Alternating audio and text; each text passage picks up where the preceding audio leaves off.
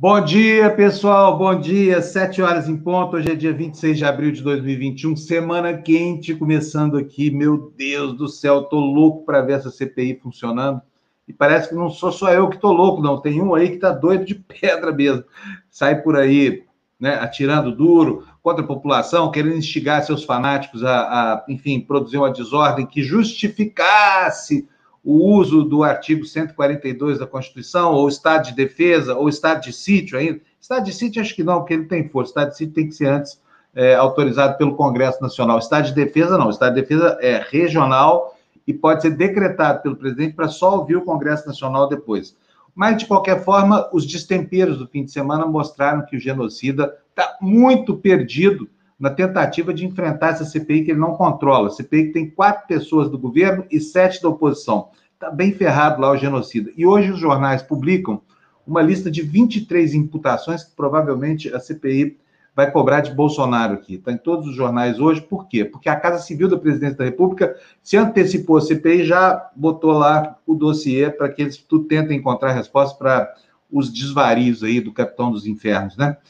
E, ao mesmo tempo, nós temos um, um, clima de tensão se aprofundando no país. A gente vai falar bastante sobre isso agora, sobre as ameaças que esse cara tem feito, sobre a maluquice de aparecer numa fotografia ao lado de uma placa de CPF cancelada, um, um absurdo esse fim de semana. Esse genocida aí já matou quase 400. Aliás, essa semana o Brasil entra nos 400 mil. Nós vamos explorar tudo isso durante o jornal de hoje. E antes de mais nada, deixa eu chamar aqui a Lu, que já chegou. Bom dia, Lulu, tudo bem? Bom dia, cheguei. Você no pulo aqui, chegando assim, Lu. Chegou no laço, eu cheguei no laço, Fábio, porque eu confesso que assim, eu dormi bem tarde, eu, eu, eu trabalhei sábado e domingo, né, como sempre, e, e, como eu falei, foi o Oscar ontem, então assim, perdi a hora, é, gente. Foi o, foi o Oscar ontem, e nós vamos ter daqui a pouco a Érica, nossa Delícia. comentarista de cinema, falando sobre o Oscar de ontem. Deixa eu chamar o Florestan aqui também. Cadê o Florestan? Porque hoje é dia de muitas estreias aqui na TV Democracia. Florestan Fernandes, o homem, o mito. Bom, bom... Mito não, mito não. Bom... O homem só. Não, mito é uma palavra que agora fica complicada de usar, né, Floresta? É. Acho que ninguém. Deu... é, que, é, é que ele fala, pronuncia errado, né? É, é, eu minto, né? Deve ser. É, é eu minto, eu minto. o minto. Bom, Floresta, mas tampou o homem esse fim de semana falar bobagem de novo. É, ele tá, ele radicalizou, né? Ele está falando para a plateia dele, né? Uh, pessoal que é ligado ao bolsonarismo, ele está falando para essa gente. E você viu que ele voltou a não usar máscara, voltou é. a agredir uh, os mortos, né? Ele está fazendo aquele discurso, porque ele deve estar tá sendo orientado para manter o discurso original, entendeu? Ele vai dizer certamente o seguinte: ó, fiz de tudo para o país não quebrar, mas esses governadores quebraram o país, deixaram o país na miséria, na fome, né? Mas eu não, eu estava ali querendo que todo mundo trabalhasse para não quebrar. Aí está o resultado. Ele vai fazer esse discurso, né? Agora, pedir 23 para uh, resposta para 23 questões que vão surgir uh, na CPI é, é uma bobagem. Vamos combinar que isso é uma bobagem. Né? A, a, é. Aquelas perguntinhas ali eram, eram tão frágeis, né? tão pequenas, que nem a cabeça dessa gente que está no poder. Né? Como eu digo aqui, eles são indigentes. É um governo de indigentes. Nada funciona, nem a, a, o preparo que eles estão fazendo para se defender na CPI.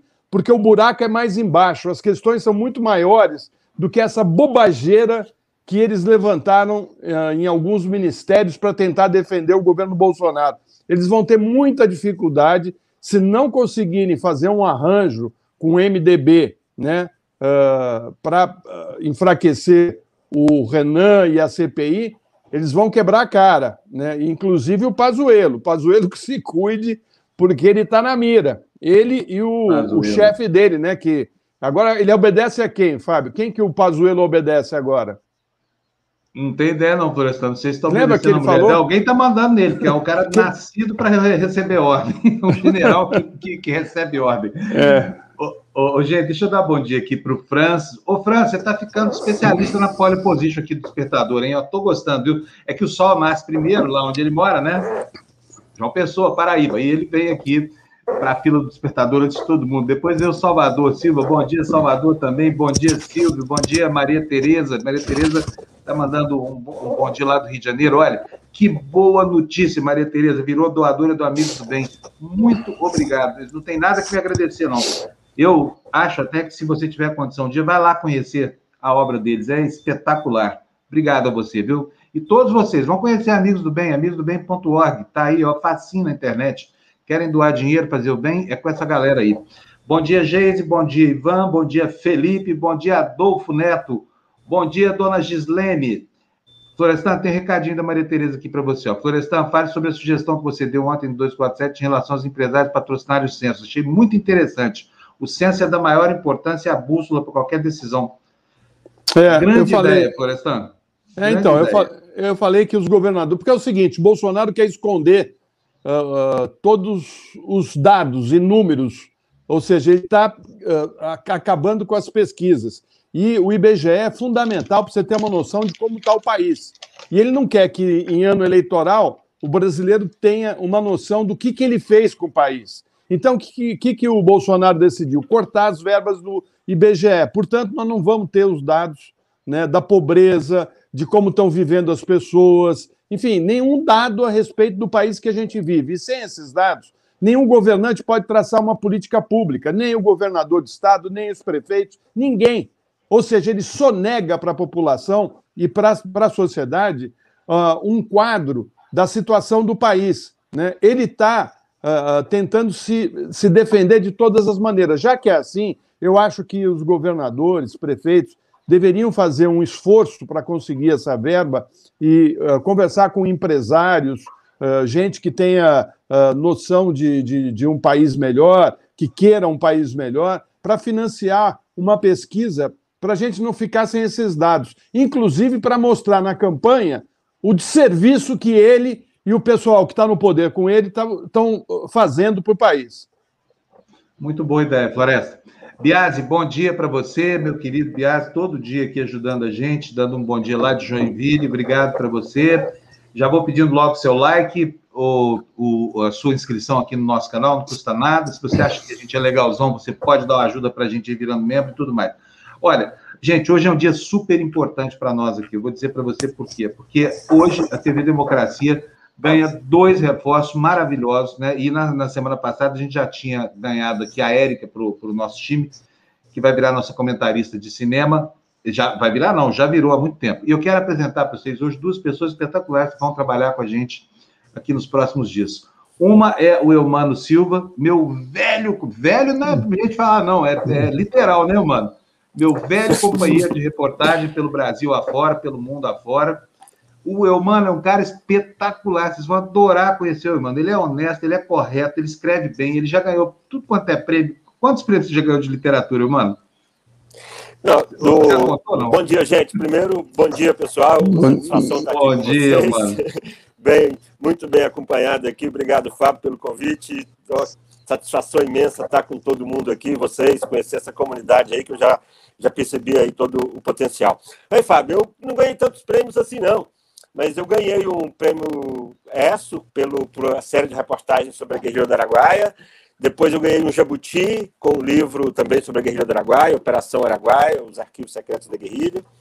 E em 2019 eu ganhei um prêmio da Sociedade Interamericana de Imprensa por uma reportagem que eu fiz, uma reportagem é, é digital, mais multimídia, que foi publicada no portal Metrópolis, sobre os ribeirinhos aqui da Bahia, o conflito entre os ribeirinhos que estão é, perdendo espaço e, e, também ficando sem água no conflito com o agronegócio aqui no oeste da Bahia.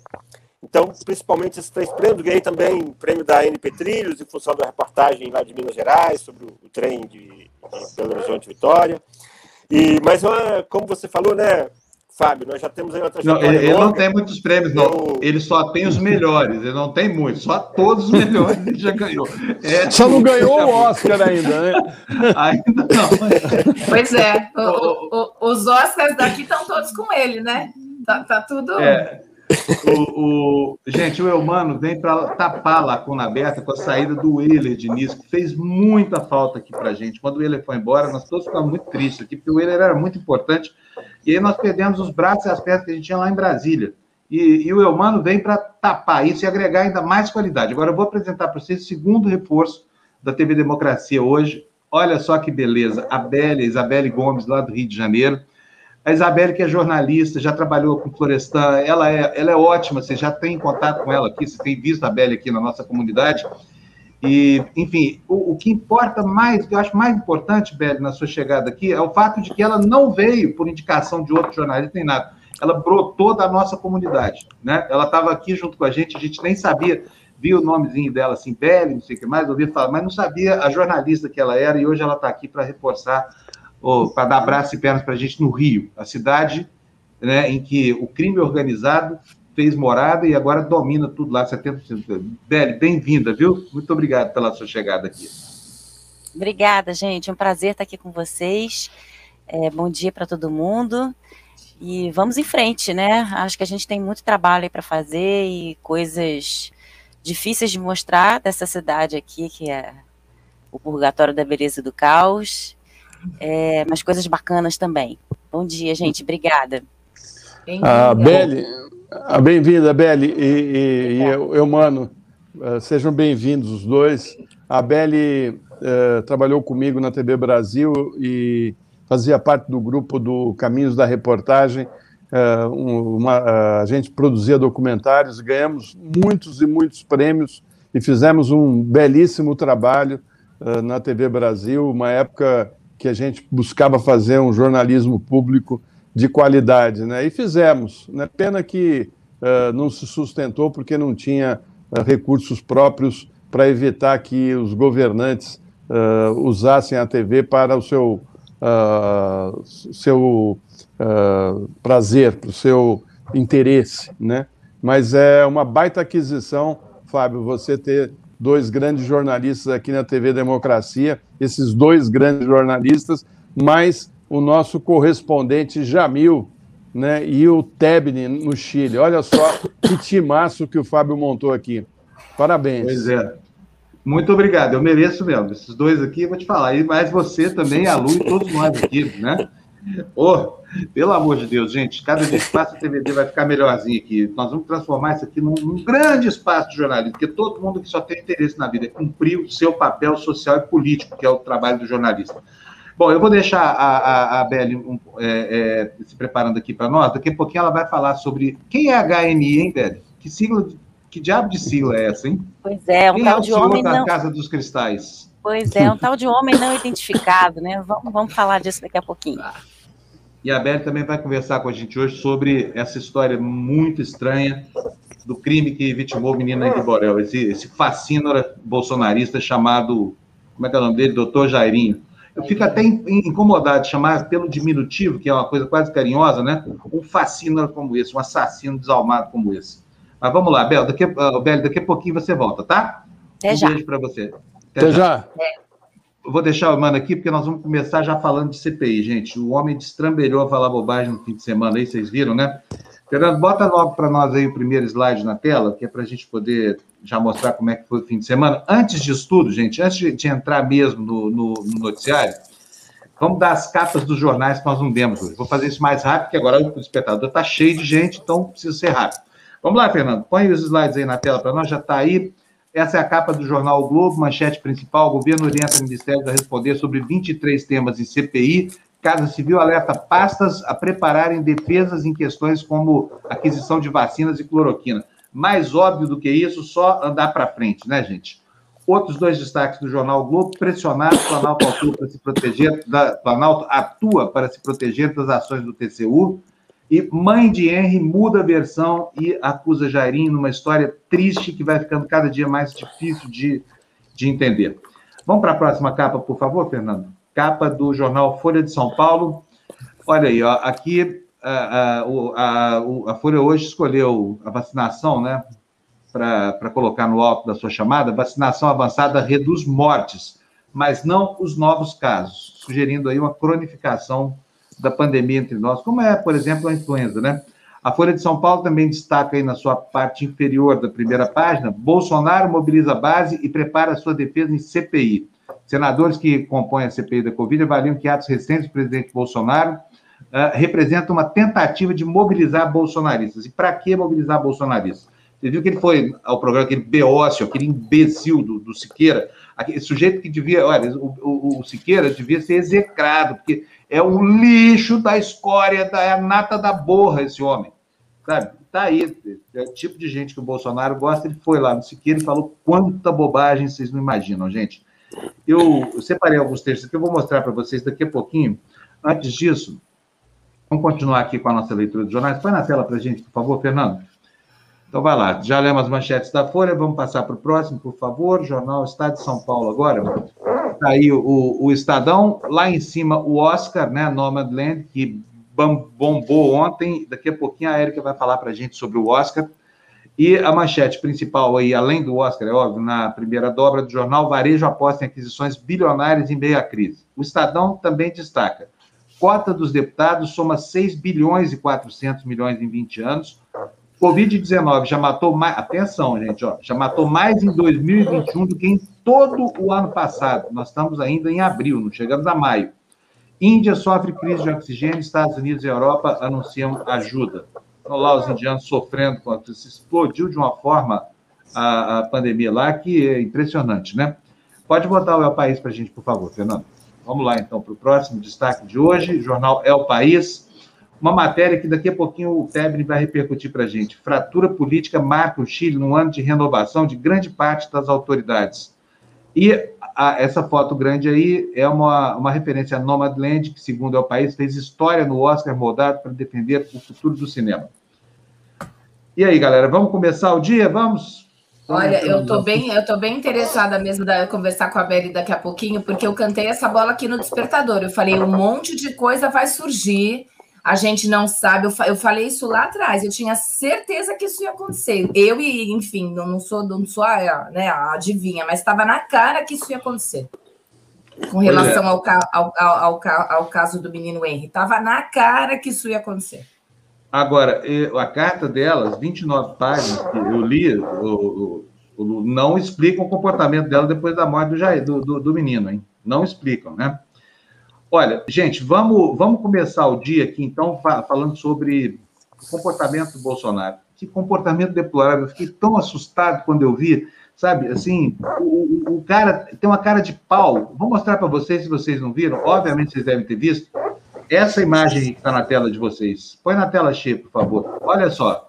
Bolsonaro e esse Siqueira. Eu, eu faço tudo para não colocar esse cara aqui, mas como de vez em quando ele cria um assunto, é sempre relacionado assim, a coisas da escória, né? Siqueira aí. Essa placa de CPF cancelada ele usa para comemorar a morte de gente que ele considera bandidos. Tá aí, ó, o, o animal do Siqueira. Aí Bolsonaro foi lá falar bobagem e teve a pachorra de se deixar fotografar ao lado dessa placa funesta. Quer dizer, o presidente da maior tanatocracia do mundo, do lado de uma placa em que comemora a morte. Que morte será essa, hein? É a morte dos 400 mil que ele já matou na Covid? Que absurdo essa fotografia aí, insidiosa. Isso aí é vergonhoso.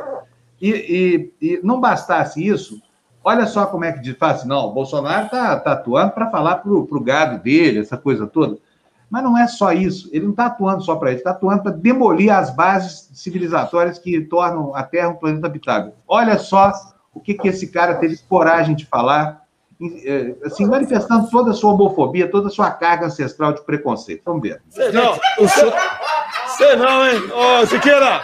Sei não, hein? Ei, Tenha certeza. Você está maltratando esse cara aí, está maltratando. Tenha certeza. Queima ou não queima? ah, Quer uma Bíblia? Com aquele rabinho ali, ó. Olha, olha, olha o rabinho dele, ó. Olha o rabinho dele. Eita. Coringa, pelo amor de Deus, isso é entrevista séria, não é? Coringa. Isso é uma doença. Aquele cara com aquele chapéu lá parece uma, uma bateia aí. Aquele, é, o, é, é, o, é o chinês, samurai, né? é o samurai, é o samurai. samurai. Vem até aqui para comentar A segurança pode. É o Xing Ling? É. Pode. Vê se pode uma coisa dessa. Vê se pode algo parecido com isso. Gente, isso lá é comportamento do presidente da República. Sabe? Isso é comportamento, isso é comportamento de um cidadão decente? Não é. Ainda que não fosse presidente da República, isso não é comportamento de ninguém que se digna ter um mínimo de respeito pelas pessoas, né? Preconceitos. Agora, o pior de tudo mesmo é essa vinculação do tanatocrata com a morte. É um sujeito que não perde uma oportunidade de, de exaltar a morte, né? Deixa eu trazer para a tela aqui o, o, o Eumano e o Florestan para a gente começar. Que, primeiro, queria a opinião de vocês. O que, vocês acharam desse, dessas manifestações do fim de semana? Começo eu? Pode ir. Vamos lá. É, é, Fábio, é, pessoal, eu acho que assim o Bolsonaro ele vai na mesma linha, né? Ele não, ele não surpreende, ele não muda de rumo, ele só piora esse comportamento dele, essa, essa, esse baixo nível, esse desprezo, e aí que no caso ele misturou duas coisas essa, esse baixo nível no tipo de conversa, homofobia, uma coisa, uma coisa muito, uma coisa muito atrasada, né? E ao mesmo tempo essa, essa, esse desprezo pela vida, esse desprezo pelos quase 400 mil mortos já pela Covid, em que ele mistura isso com essa questão policial e, e, e também maléfica para o jornalismo, maléfica para a sociedade, dessa exploração é, aí de, de mortes e mortes pela polícia dos supostos bandidos. Então ele mistura tudo num pacote só. Eu acho que isso só reforça, viu, Fábio? Só reforça aí essa, essa, esse comportamento do, do presidente. Agora, tudo isso, é, como você falou no início, isso vai passar aí agora pelo crivo da CPI. Acho que tudo isso daí vai servindo aí de, de, de material aí para traçar aí no final e que a CPI, né, vamos torcer aí para a CPI seguir no rumo certo e de enquadrar esse tipo de coisa, porque é, para a sociedade tá, tá difícil suportar, né?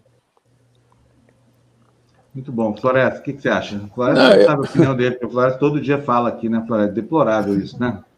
Não, essa TV e esse programa né, é o lixo. Né? Tem outra definição, é o lixo.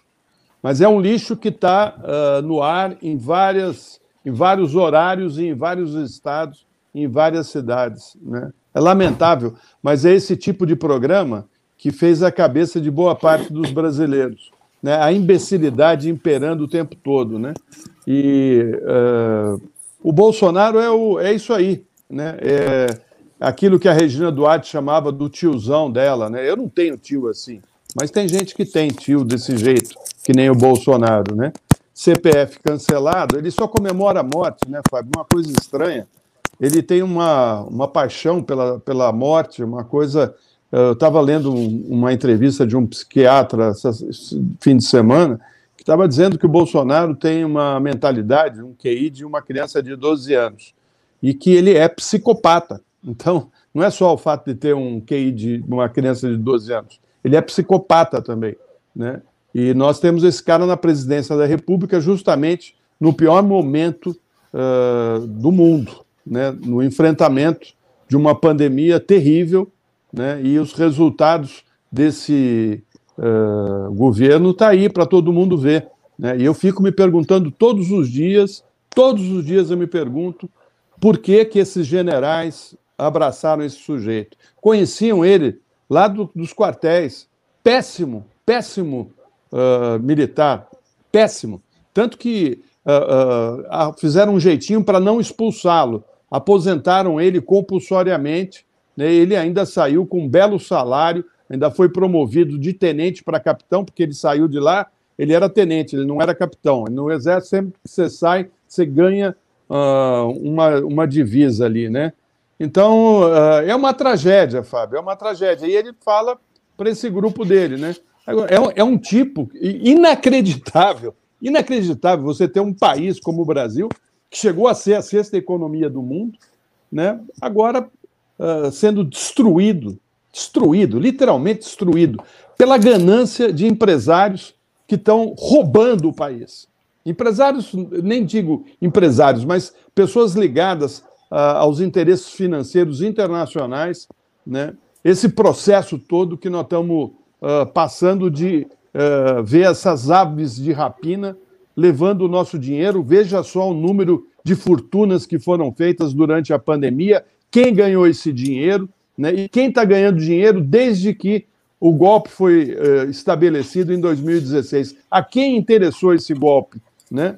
Agora eu fiquei sabendo, Fábio Elman, que o Bolsonaro, que tinha dito e se vangloriado de que iria ajudar a produzir uma nova vacina né, na USP de Ribeirão Preto contra a Covid, cortou, cortou literalmente os 200 milhões que seriam destinados para o desenvolvimento dessa vacina importantíssima para a gente normalizar ou tentar normalizar a vida no país. Ou seja, nós vamos entrar 2022 tropeçando na Covid e nas suas variantes, fruto do desgoverno desse uh, capitão. É, Muito é, Floresta, bom. eu concordo com você, viu, que você falou, o programa é um lixo, ele não teve, ele nunca teve, aliás, ele nunca teve, no minha, na minha concepção, no meu ver, uma posição, um posicionamento, uma postura, essa é a palavra, de um presidente da República, né? Então, assim, é, é para mim continua sendo e vai ser sempre um zero à esquerda. Ou à direita. Gente, a direita, obrigada. Direita. Obrigada, gente. Esqueci desse termo. Deixa eu só dar uma coisinha. Eu, mano, se você puder, o pessoal estava comentando aqui o seu som, eu acho que é o microfone. É, porque tá, tá. uh, o, o áudio tá. Isso, tá pitando. Não sei se de repente você tentar tirar, porque o pessoal tá reclamando que não, não tá rachando. Vamos fazer o seguinte, vamos reconectar o Emmanuel. O Emmanuel volta já enquanto a gente. Melhorou, ah, melhorou, melhorou, muito, melhorou, melhorou. Melhorou, melhorou muito. Tá Obrigada. ótimo agora, Emmanuel. Melhorou assim? Tá melhor? Tá melhor, tá. porque acho que é o microfone, o, a, o fone. O, o, o, Fábio vai providenciar um fone melhor para você aí, viu? É, isso aí. Enquanto isso, vamos lá. Tá bom, dá para ouvir, gente? Não tem, a gente sabe perfeição, o negócio está longe do nosso, da nossa pretensão aqui na, na, na internet. Agora, eu fico. Os bolsominions estão atacando aqui nossa arte de comentário hoje. O link não, tá? Eu, eles atacam de lá, eu bloqueio de cá, não tem problema nenhum. É um jogo de gato e rato, que normalmente o gato vence os ratos. É, bom, deixa eu só fazer dois agradecimentos aqui. José Norberto, que nos mandou dois reais. José, brigadíssimo para você, é super importante. A gente fala aqui sempre que o valor é o, é o que importa menos. E o Ed Luz, que mandou R$1,99 para a gente, como ele faz todo dia. Dois reais, né? R$1,99 é bobagem. É, Ed, super obrigado para você, como sempre, tá bom? O que mais, gente? Vamos nessa, então? Vamos botar a notícia na tela aí, Fernando? Não acabamos nem as capas dos jornais ainda. Onde é que nós estamos? Oriente-nos, Fernando. Acabamos a Isso. capa dos jornais, não foi? Agora vamos para. Nós, nós demos o. Ah, é verdade, já acabamos. A gente já acabou sim. os destaques. Ainda bem, que tem gente como a Lu aqui que tem a memória boa e a atenção legal, porque assim, fica orientado aqui. Gente, olha aí, primeira manchete que eu destaco hoje: Bolsonaro acirra discurso à véspera de CPI, senadores vêm ação para insuflar a base. Enquanto o presidente defende Pazuello e métodos é, como é que é, e métodos alvo da comissão, Planalto aciona ministérios para reunir dados e rebater acusações. Sinceramente, não achei nada demais. O bom é que chama a atenção da gente para 23 assuntos que o Planalto considera é, pontos vulneráveis né, do, da, do, da postura do genocida. Lu, lê para a gente, por favor. Às vésperas da instalação da CPI da Covid, senadores que compõem a comissão afirmam que os recentes atos de Jair Bolsonaro, saindo em defesa do ex-ministro Eduardo Pazuello e de métodos que serão investigados, representam uma tentativa de mobilizar a base bolsonarista para compensar a vulnerabilidade do presidente no colegiado. Para alguns parlamentares, o governo monta duas frentes de atuação Enquanto o presidente acirra sua retórica, o Palácio do Planalto tenta se municiar de informações para contra-atacar em focos de apuração da comissão. Muito bom. Ô, Olha, no... ô, Fábio, sabe o que eu estou achando? Que ah. a ordem do, do Bolsonaro é: minha tropa, meu gado, entrem em todos os sites e comecem a detonar, porque nós estamos em guerra é, pelas, é. Pelo que eu estou lendo. O comunismo aqui, e o gaysismo. É, eles estão desesperados, eles estão entrando tudo quanto é site progressista para ficar xingando, ofendendo. Né? Olha, a, a, água está tá batendo no bumbum, viu, Fábio? Batendo na bunda, né? Água na é, bunda. É. Olha só, é, o, o, a melhor matéria de hoje é do jornal O Globo, tá? Quem estiver procurando na internet lá informações sobre essas 23, é, esses 23 pontos elencados pelo dossiê da presidência, vai no Globo. Eu vou, antes do Eumano falar, eu vou ler aqui para vocês como é que é. Tá aqui, olha, tá aqui a capa do, do jornal o Globo. Vamos nessa aqui junto comigo para a gente ver quais são as 23. Um, o governo foi negligente com o processo de aquisição e desacreditou o processo da Coronavac. Dois, o governo minimizou a gravidade da pandemia? Três. O governo não incentivou a adoção de medidas restritivas. Quatro, promoveu tratamento precoce sem evidências científicas comprovadas. Vamos aqui de novo, olha. Cinco, o governo retardou, negligenciou o enfrentamento à crise do Amazonas. O governo não promoveu campanhas de prevenção à Covid. O governo não coordenou o enfrentamento à pandemia em âmbito nacional. Vamos lá, mais. Estamos nem na metade do caminho ainda. Ah, cadê, cadê? O governo entregou a gestão do Ministério da Saúde durante a crise é, a gestores não especializados, militarização? Alguma dúvida? O governo demorou a pagar o auxílio emergencial? Houve ineficácia do Pronamp? Os empresários ficaram na chuva? O governo politizou a pandemia? O governo falhou na implementação da testagem, deixou vencer testes? Uh, falta de insumo, faltou insumo diverso, insumos diversos, faltou máscara, faltou oxigênio. Houve atraso no repasse de recursos para os estados destinados à habilitação de leitos de UTI? É, houve genocídio de indígenas, quando Bolsonaro negou, inclusive, água tratada para os indígenas. É, 16. O governo atrasou a instalação do Comitê de Combate à Covid.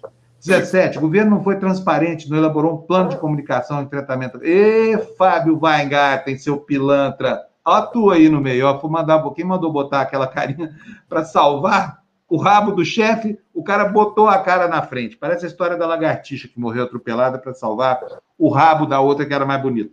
O governo não cumpriu as auditorias do CPU, do, da, do, do TCU durante a pandemia. O Brasil se tornou epicentro da pandemia e covidade, novas cepas, é, pela inação do governo.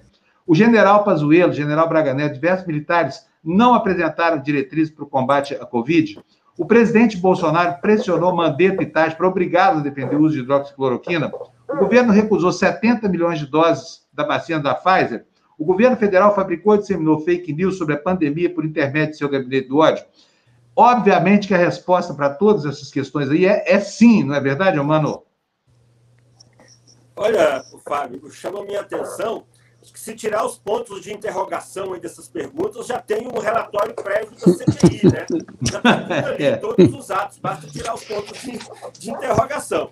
A outra coisa eu acho assim, do ponto de vista do governo, eles estão tentando criar um roteiro para a tropa de choque, que são os quatro senadores que o governo tem titulares da CPI. Vamos lembrar, uh, o termo tropa de choque, nesse sentido, foi criado na CPI do PC Farias, pelo grupo que defendia o então presidente Fernando Collor. O grupo era formado pelo Roberto Jefferson, que está hoje aí presidindo o PTB e aliado, de, e aliado armado do, do presidente Bolsonaro, Estava também nessa CPI nem Maranhão, senador já falecido, do, de Pernambuco, e o Odacir Soares, de Rondônia. Eu, mano, eu, mano, eu, mano. Oi. Deixa eu pedir um favor. Vamos refazer a, a vamos refazer a, a conexão, porque está ruim o som ainda, a gente não conseguiu melhorar. Não era o microfone. Pode voltar a usar seu microfone. André vai te ajudar aí. Enquanto isso, Florestan volta aqui, daqui a pouquinho a gente ouve o mano, tá? André, ajuda ele aí, por favor. Floresta, e você? O que você achou dessas 23 questões levantadas previamente? Dá um bom roteiro, né? Eles sabem direitinho o que eles fizeram de errado, né? Eles sabem direitinho. Eu acho que o Humano falou uh, de maneira correta, né? Só tirar a interrogação, tá tudo ali, né? Agora, eu acho que tem questões muito mais sérias que essa, né? Que tem a ver com a falta de oxigênio, com a uh, falta da compra de vacinas, né, da, da, quando o presidente chamou de vacina, ele desacreditou a vacina, ele é responsável hoje por muita gente não ter tomado essa vacina.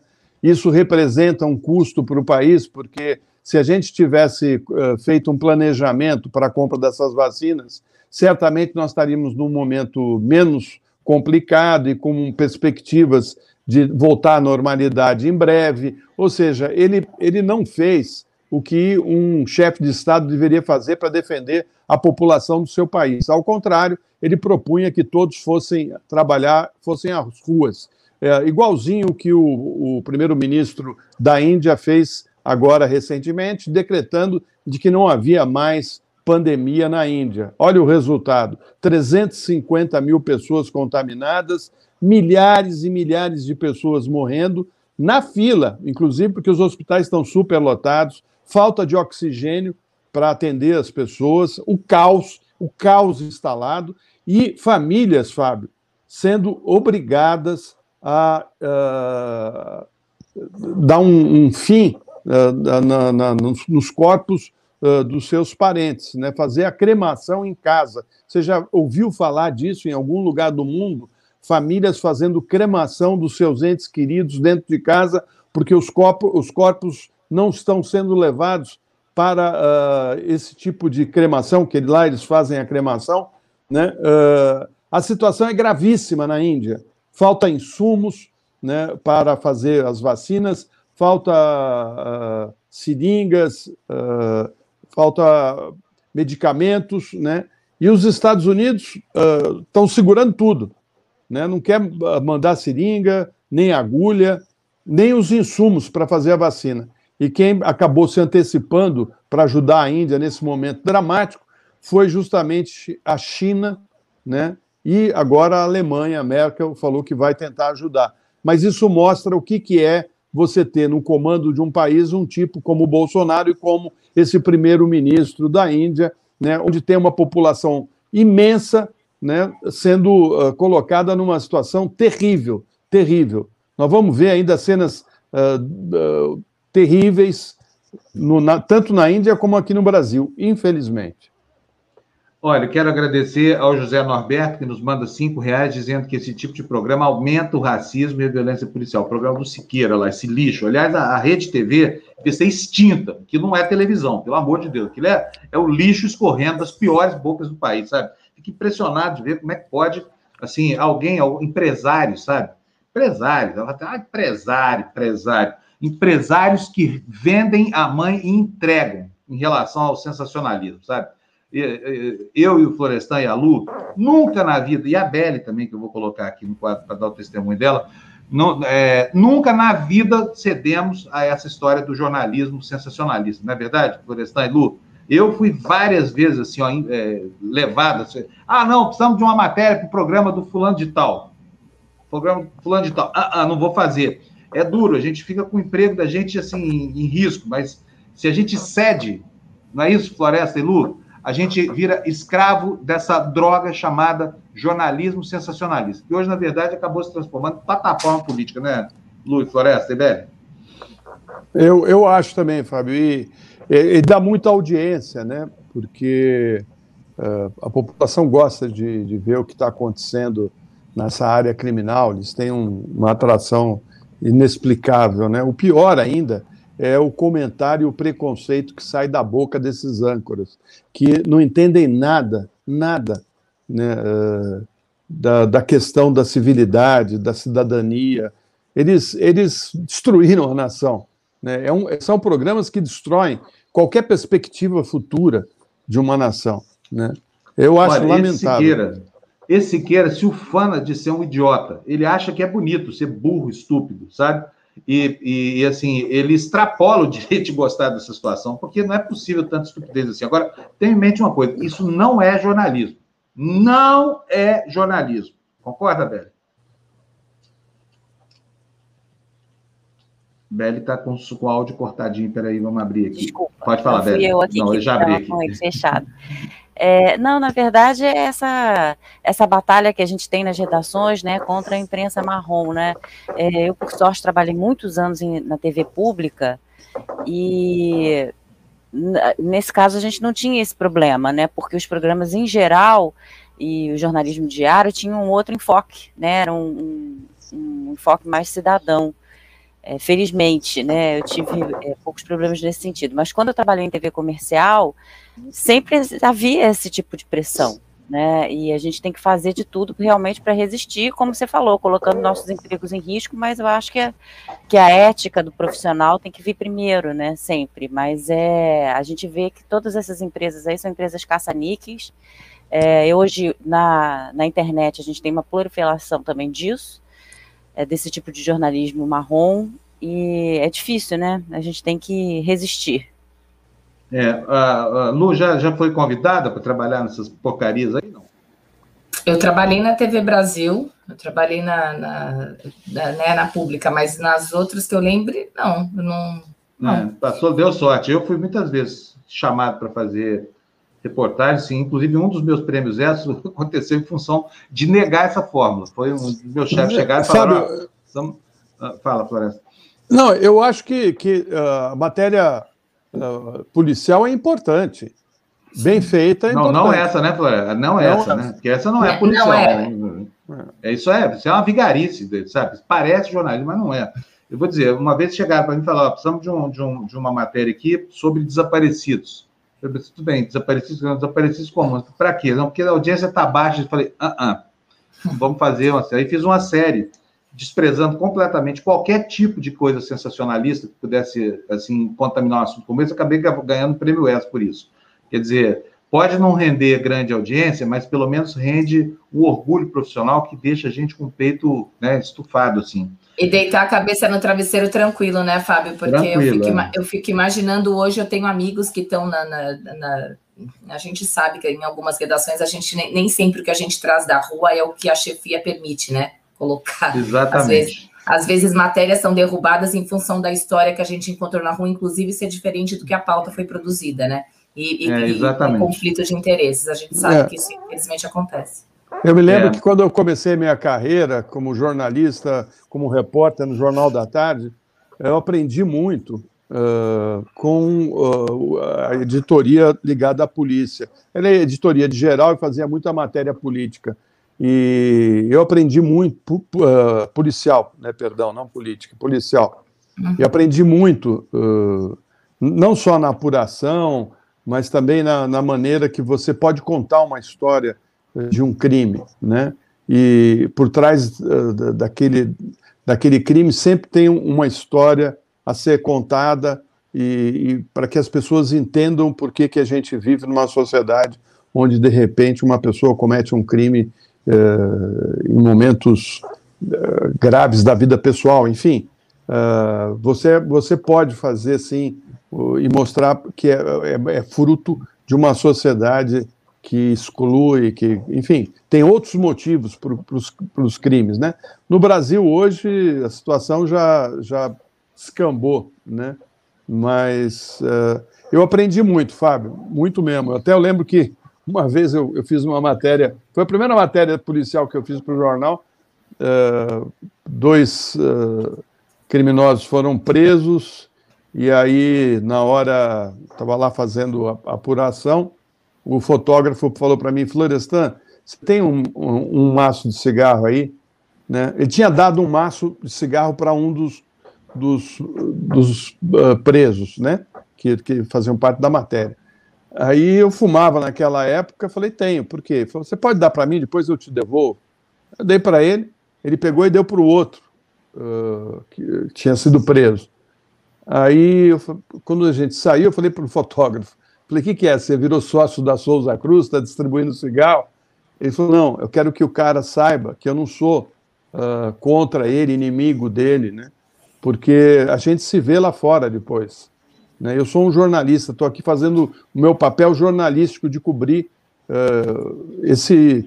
não sei se tinha sido um assalto, o que que era, né? E aí ele me contou que uma vez ele estava lá no carnaval aqui em São Paulo, fazendo fotografias do carnaval, e um, um desses assaltantes estava com outros, outras pessoas, cercaram ele num canto, falou: Você me colocou na primeira página do jornal, cara, agora você vai pagar. Ele falou: Não, eu não tenho nada a ver com isso, eu sou jornalista, eu tiro a foto, quem coloca no ar não sou eu, é a minha profissão. Ele falou: Olha, sofreu um bocado. Então, desde esse dia, ele decidiu deixar bem claro que ele estava cumprindo o papel dele, fazendo a matéria. É, Muito e é o tal negócio. Eu acho que cabe também lembrar aqui, né, né, Floresta, do Tim Lopes, com quem eu tive o prazer de, de, de trabalhar. O Tim estava fazendo o trabalho dele, ganhou prêmios, é, inclusive por conta das reportagens que foram feitas. Era um jornalista, assim, de excelência, além do que um ser humano e uma pessoa com quem eu tive o prazer de conviver por um bom tempo. Então, é assim, estava trabalhando. Agora, vai explicar isso. Vai explicar isso é. lá fora. Não, é difícil, né? É bem difícil. Olha, ainda mais gente. lá no Rio de Janeiro, com aquela com crime organizado, né, Beli? Porque ser jornalista aí não é fácil, não. Exato. É. Olha, gente, deixa eu agradecer aqui. Nós vamos falar um pouquinho agora sobre, sobre a pandemia. Tem um convidado muito bacana aqui. E eu quero agradecer a Carmen, nossa querida telespectadora lá da, da, dentro da nossa comunidade, lá na Escócia, mandando mais uma libra esterlina para a gente. Nosso cofrinho está cheio de libras. Obrigado, Carmen. Bom dia para você. Fernando Coutinho nos manda dois reais para dizer, para parabenizar a gente pelo ótimo jornalismo. Muito obrigado. E o José Norberto está dizendo assim: ó, me referi aos programas como da Atenas, que é desse, desse que a gente está falando, viu, José? Além disso, além disso, tem aqui, olha, o Eric Amazonas dizendo aqui, olha, são só 23 perguntas, porque jamais incluiriam a 24 por preconceito. É verdade. Como a história do, do, elevador lá nos Estados Unidos, né? Que você não tem o 13 terceiro andar, aqui no Brasil, é, você não tem o 24 item, por homofobia. Cadu Lacerda dizendo o seguinte, que foi desse jornalismo, desses Siqueiras da vida, que surgiu o Jefferson. Exatamente. Olha, e agora, tem mais, tem alguém que mandou um pix aqui de trintão para a gente, tá? Que a Marta Mendes, começou a semana enchendo a nosso cofre. Obrigado, Marta. Obrigadíssimo, viu? É, bom, olha, vamos falar um pouquinho agora sobre. Cadê? Cadê o doutor Gustavo Cabral? O doutor Gustavo caiu, ele tá. Mas, Fábio, eu acho também importante, porque ele falou que pode ficar com a gente uns 15 minutos. Então, quando ele conseguir retomar a conexão, para a tá gente bom. priorizar, pode ser? Claro, claro, claro. Demorou demais. Vamos lá. Então, eu mando voltou? Como é que tá o áudio aí, eu mando? Melhorou? Vamos ver. Olha, ô Fábio, desculpa, hein, pessoal. melhorou demais. Não, melhorou tá demais. Tá, melhor? tá ótimo. É a conexão. Muito melhor. Agora tá ótimo, mano. Muito bom, que nós vamos poder tá. ouvir a voz do mano em alto e bom som aqui na TV Democracia. Bom, vamos lá então. Toca aí, Fernando, por favor. Próximo slide para gente. Bota na tela, por favor. Na defensiva, o governo prepara a lista com 23 acusações. Já falando, vamos para o próximo, vamos. Eu ia falar isso, Fábio. Você leu, a, leu, meus pensamentos. Eu ia falar, vamos pular é. esse que a gente já falou. É, você vê, o cara faz o clipping de madrugada aqui, depois esquece o que fez. Sou eu mesmo, tá falando mal de mim mesmo. Tá, e próxima notícia, Fernando. Põe para a também, exatamente. Olha, sob pressão, o Planalto quer ampliar a influência no TCU. O governo assinou com a nomeação de ministro da Corte para uma embaixada com o objetivo de tentar emplacar aliado na vaga que seria aberta. O presidente Jair Bolsonaro receberá amanhã integrantes do tribunal para um café da manhã. Mais um caô, né? Mais um caô. Olha, gente, calma, o doutor Gustavo está aqui, ele é um epidemiologista espetacular, vamos logo colocar ele aqui, que já demorou demais. Gustavo, bem-vindo aqui, bom dia. Obrigado. Bom dia, doutor Gustavo, Gustavo. Cabral. Doutor Gustavo está todo, todo o programa da TV Democracia, ele tá, estava no sextou na sexta-feira, muito legal aquilo, hein, Gustavo? Eu adorei, sabia? Eu acho que a gente tem que aprender a falar mesmo a linguagem das pessoas, principalmente para comunicar com os mais jovens, porque, olha, eu vi coisas esse fim de semana que eu esperava não ver tão cedo. Passei, peguei minha bike, fui passear de máscara e tudo mais. Passei na Faria Lima, gente, olha só o cenário que eu vi. Olha isso aí, que tristeza! Fiz até uma tuitada aí dizendo o seguinte: ave Bolsonaro, ave Dória, os que vão morrer, espalhar o vírus e matar os pais te saúdam.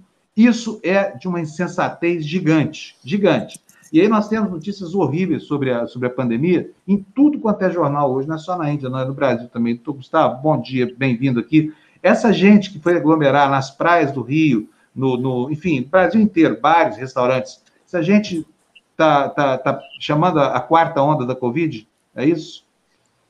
Essa gente está tá passando a morte, basicamente, porque você, você se tornar vetor do vírus, você está se tornando vetor da morte.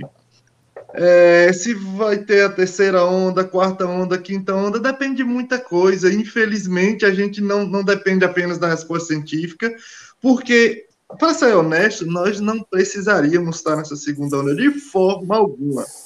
Tendo vacina, toda a maioria das informações concretas do que já fazer, e mesmo assim a gente ter uma segunda onda, que na verdade nem é segunda onda, porque a gente nem saiu da primeira, viu? Ainda é a primeira onda. O Brasil ainda vive é, a primeira não... onda. Antes, antes da gente sair, a gente voltou para o pico, só que nós voltamos muito mais agressivos. Então, assim, essas pessoas estão passando a morte. Simples assim. É, olha, vamos ver. Preciso falar que você é um fenômeno meramente paulista, paulistano. Fernando, põe para nós o slide número 12, por favor. E a Beli vai contar para a gente como é que foi o fim de semana lá no Rio de Janeiro. Porque no Rio de Janeiro, a partir de hoje, as praias estão liberadas. Mas olha só a manchete do Globo. As praias lotam no fim de semana, mesmo com proibição. A partir de hoje, com flexibilização das medidas restritivas, banho de mar e de sol ficam permitidos de segunda a sexta-feira. E aí, Beli, como é que foi o fim de semana aí no Rio? Conta para nós. Olha, no sábado eu saí com a minha família, que a gente foi dar uma volta no aterro do Flamengo, e lotado, tudo lotado é, a praia ali do, do Flamengo lotada, o, a parte toda de ciclovia, toda, o parque é muito grande, né? Tem muitas áreas de lazer, tem aquelas academias de, que são colocadas pela prefeitura, é, os parquinhos de criança, gente, tudo normal. E olha, muita gente sem máscara. muita gente. É assim, é aflitivo, né? A gente quer sair de casa para tentar respirar um pouco, pegar um vento no rosto, dar uma escada nas pernas, mas na verdade a gente acaba se aborrecendo mais, porque é irritante, é, é enervante, é agoniante. Você vê tanta gente na rua sem o menor cuidado. As pessoas sequer usam máscara. É muito comum você encontrar famílias inteiras confraternizando, piquenique, é, todo mundo sem máscara. Você vê que são muitas pessoas, são é, é, mini aglomerações, né, pelo parque todo que a gente vê. Fora isso, você andando nas ruas aqui, você vê mercado funcionando normalmente, cheio, gente sem máscara, né? Aí às vezes o, aí tem aquela, aquela coisa do, do guarda na entrada, né, da pessoa, o funcionário do estabelecimento na entrada, medir sua temperatura, confere se você está com máscara, mas aí vira as costas da pessoa, tira a máscara, enfim, é, é, parece que é um surto coletivo, gente. Às vezes eu tenho essa sensação de que é um surto coletivo. É, eu não sei se se o, se o doutor Gustavo né, é, concorda com isso, mas parece que esse vírus, é, as pessoas, não sei se as pessoas cansaram, parece que dá uma, uma, uma, questão de desinformação, como se as pessoas não soubessem disso. Né? Claro que a gente sabe que isso tudo tem a ver com a falta de uma coordenação central que deveria ser exercida pelo governo federal, né, doutor Gustavo? E até queria te perguntar sobre isso. É, isso afeta muito a, a, essa falta de informação, essa desinformação, embora os cientistas, né, os pesquisadores sejam unânimes o tempo inteiro ficar reforçando essa questão. É, a falta de uma campanha, claro, objetiva do que é preciso ser feito, né, até que a gente se livre desse vírus. Isso reflete na população? Como é que é isso? Ah, com certeza. É, eu, venho, eu venho conversando muito tempo sobre isso, sobre a gente não tem um programa nacional de orientação social. E ao contrário, na verdade, o que a gente teve sempre foi um programa federal de desorientação social. Então, quando você tem algo desse tipo, é, porque assim, a gente precisa entender que o, o, os movimentos negacionistas sempre existiram e sempre vão existir. Só que a gente abafa isso mostrando dados de que, por exemplo, uma sociedade ela só é organizada porque nós temos vacinação, tá? Para todas as faixas, para todas as faixas etárias, para as viroses que nos afetam, qualquer doença infecciosa a gente controla com vacinação. O problema é quando isso é intensificado pelo presidente da República, que tem voz mais do que todos nós aqui juntos. Então, essas forças negacionistas, elas acabam a, a, se espalhar, a viralizar, literalmente, se tornar um vírus que chega nas pessoas e, e, e acontece isso. A gente tem um, um, um, um, país, ou pelo menos parte dele, abestalhado. Sabe, vendo, número, vendo mortes, achando que, que são apenas números. Então acaba imaginando que ó, eu vou para uma praia porque eu preciso sair, estou estressado. Você acha que o mundo inteiro não está? Você acha que nós que estamos trabalhando, que saem daqui todos os dias para ir trabalhar e volta e está em casa trabalhando, não estamos? Essa é a questão. Nós não, nunca tivemos um Programa Nacional de Orientação Social, pelo contrário, nós sempre tivemos Programa Federal de Desorientação. E dar isso daí. É, uh, então, o, o, que a gente vê, né? Até que, queria pedir para o Fábio, se ele encontrasse aí, eu, mandei para ele pelo WhatsApp ontem uma imagem de um, de um político uh, do Aerotrem que grava, ah, um, grava uma live debochando da doença, debochando literalmente. E, infelizmente, ele acaba de morrer aos 69 anos, vítima uh, da Covid que ele desprezou, né? Ele não é o primeiro caso, vários outros né, bolsonaristas que fizeram o mesmo uh, acabaram pagando com a própria vida. Né? E é inadmissível que o presidente da República seja tão leviano ao ponto de induzir a população ao erro, né? porque é isso é disso que se trata. Falta de planejamento, a situação econômica poderia estar melhor se ele tivesse feito as coisas como deveria ter sido feita, né, com planejamento junto com governadores e prefeito, elaborando lockdown uh, regional, né, fazendo uh, as opções de distanciamento, do uso da máscara, que ele também, isso para mim é um absurdo. Né, é, agora, a maneira... Eu tenho aqui o vídeo, se você quiser exibir, eu também achei, eu achei esse vídeo um absurdo, assim, lamentando a morte, porque né, a morte a gente sempre lamenta. Agora, tem gente que morre porque quer, sabe? Porque tá, é óbvio que quem quiser enfrentar o vírus de peito aberto vai perder. Olha só o finado Levi Fidelix, o aerotrem, o que, que foi que provocou a morte dele por Covid-19? Então, por isso que eu começo a nossa clau aqui, a respeito disso aqui, é muito importante, Clau. Sim. O lockdown. O que você acha desse negócio de lockdown, hein? É lockdown ou lockdown? É, deixou, deixou todo mundo aqui de, de São Paulo lockdown, na É, verdade. né? Muita lockdown, gente falindo, porque a gente. O medo na cidade é que se feche tudo de novo. E as É a pessoas. segunda onda, né? É, aquela mentira de segunda onda, para realmente é, acabar realmente mais ainda com os comerciantes, com os empresários e com o emprego aqui em São Paulo. A gente tem muita preocupação com isso mesmo e a gente tem que fazer de tudo para que, Deus pra que olha, tenhamos O renovação. nosso aí, Bolsonaro, avisou, gente. Sim. Em março, Sim. era questão de não fechar. Contratou, a então, aterrorizou todo mundo, todo mundo ficou com medo em casa, feito rato. Eu vou abrir essa cidade, gente, a partir do 1 de janeiro comigo, eu vou abrir essa cidade. Vamos trabalhar de manhã, de tarde, de noite. E esse vacinão, esse vacinão aí, chinês, Vacina Olha, não. não é obrigado, não. gente. Bora, daqui a pouquinho nós somos gado, é? Vão, vão então vacinar a gente com- de brucelose, de afitose. Não, senhor, senhor Doritos. Aqui não. Pois é, seria melhor que tivesse vacinado, né? O sujeito é idoso, é burro que nem mandar, sabe? É burro, desculpa aí, morreu, mas é burro. Porque o sujeito para assumir uma posição dessa não tem outra coisa, morreu porque quis. Doutor Gustavo, agora esse comportamento insidioso mata alguns que o promovem, mas mata muitos outros que não tem nada a ver com ele, né? Exatamente. É, eu, eu jamais vou vou sentir a alegria de, da morte de alguém, tal, mas nesse caso eu não tenho pena, desculpa. Eu vendo números, eu a gente vê números de, de quase 4 mil pessoas morrendo por dia, a gente vê um absurdo desse. E isso é constante. Isso ele falou. O presidente da República faz. Você já viu um, um- uma ação do presidente da República em público com máscara? A pessoa que coloca uma criança, você viu o nível de responsabilidade? Ele sai sem máscara, gera aglomeração, pega uma criança, fala com ela próxima e devolve para os pais. Você Você tem noção do, do, do, quanto, do quão irresponsável é isso? A gente chegou a um, um- um ponto que esse, para mim, foi uma das coisas mais chocantes, Fábio demais. Desculpa.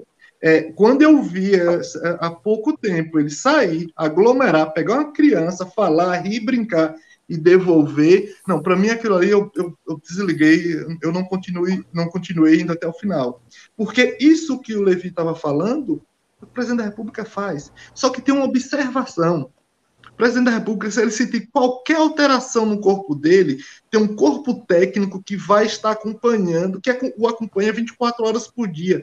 Então, além de irresponsável, é um covarde.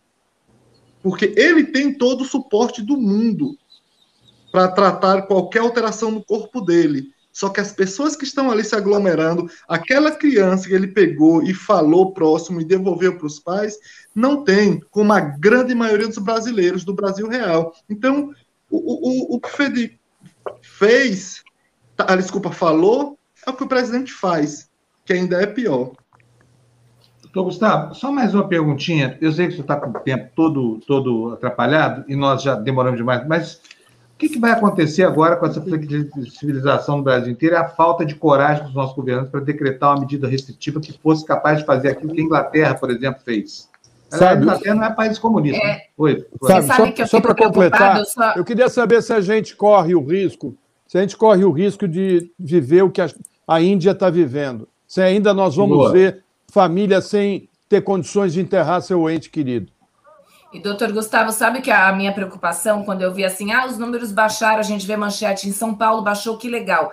Mas, assim, daqui a 15 dias, como é que fica? Né? Volta tudo de novo, porque abriu tudo de novo, né? Estamos vida normal.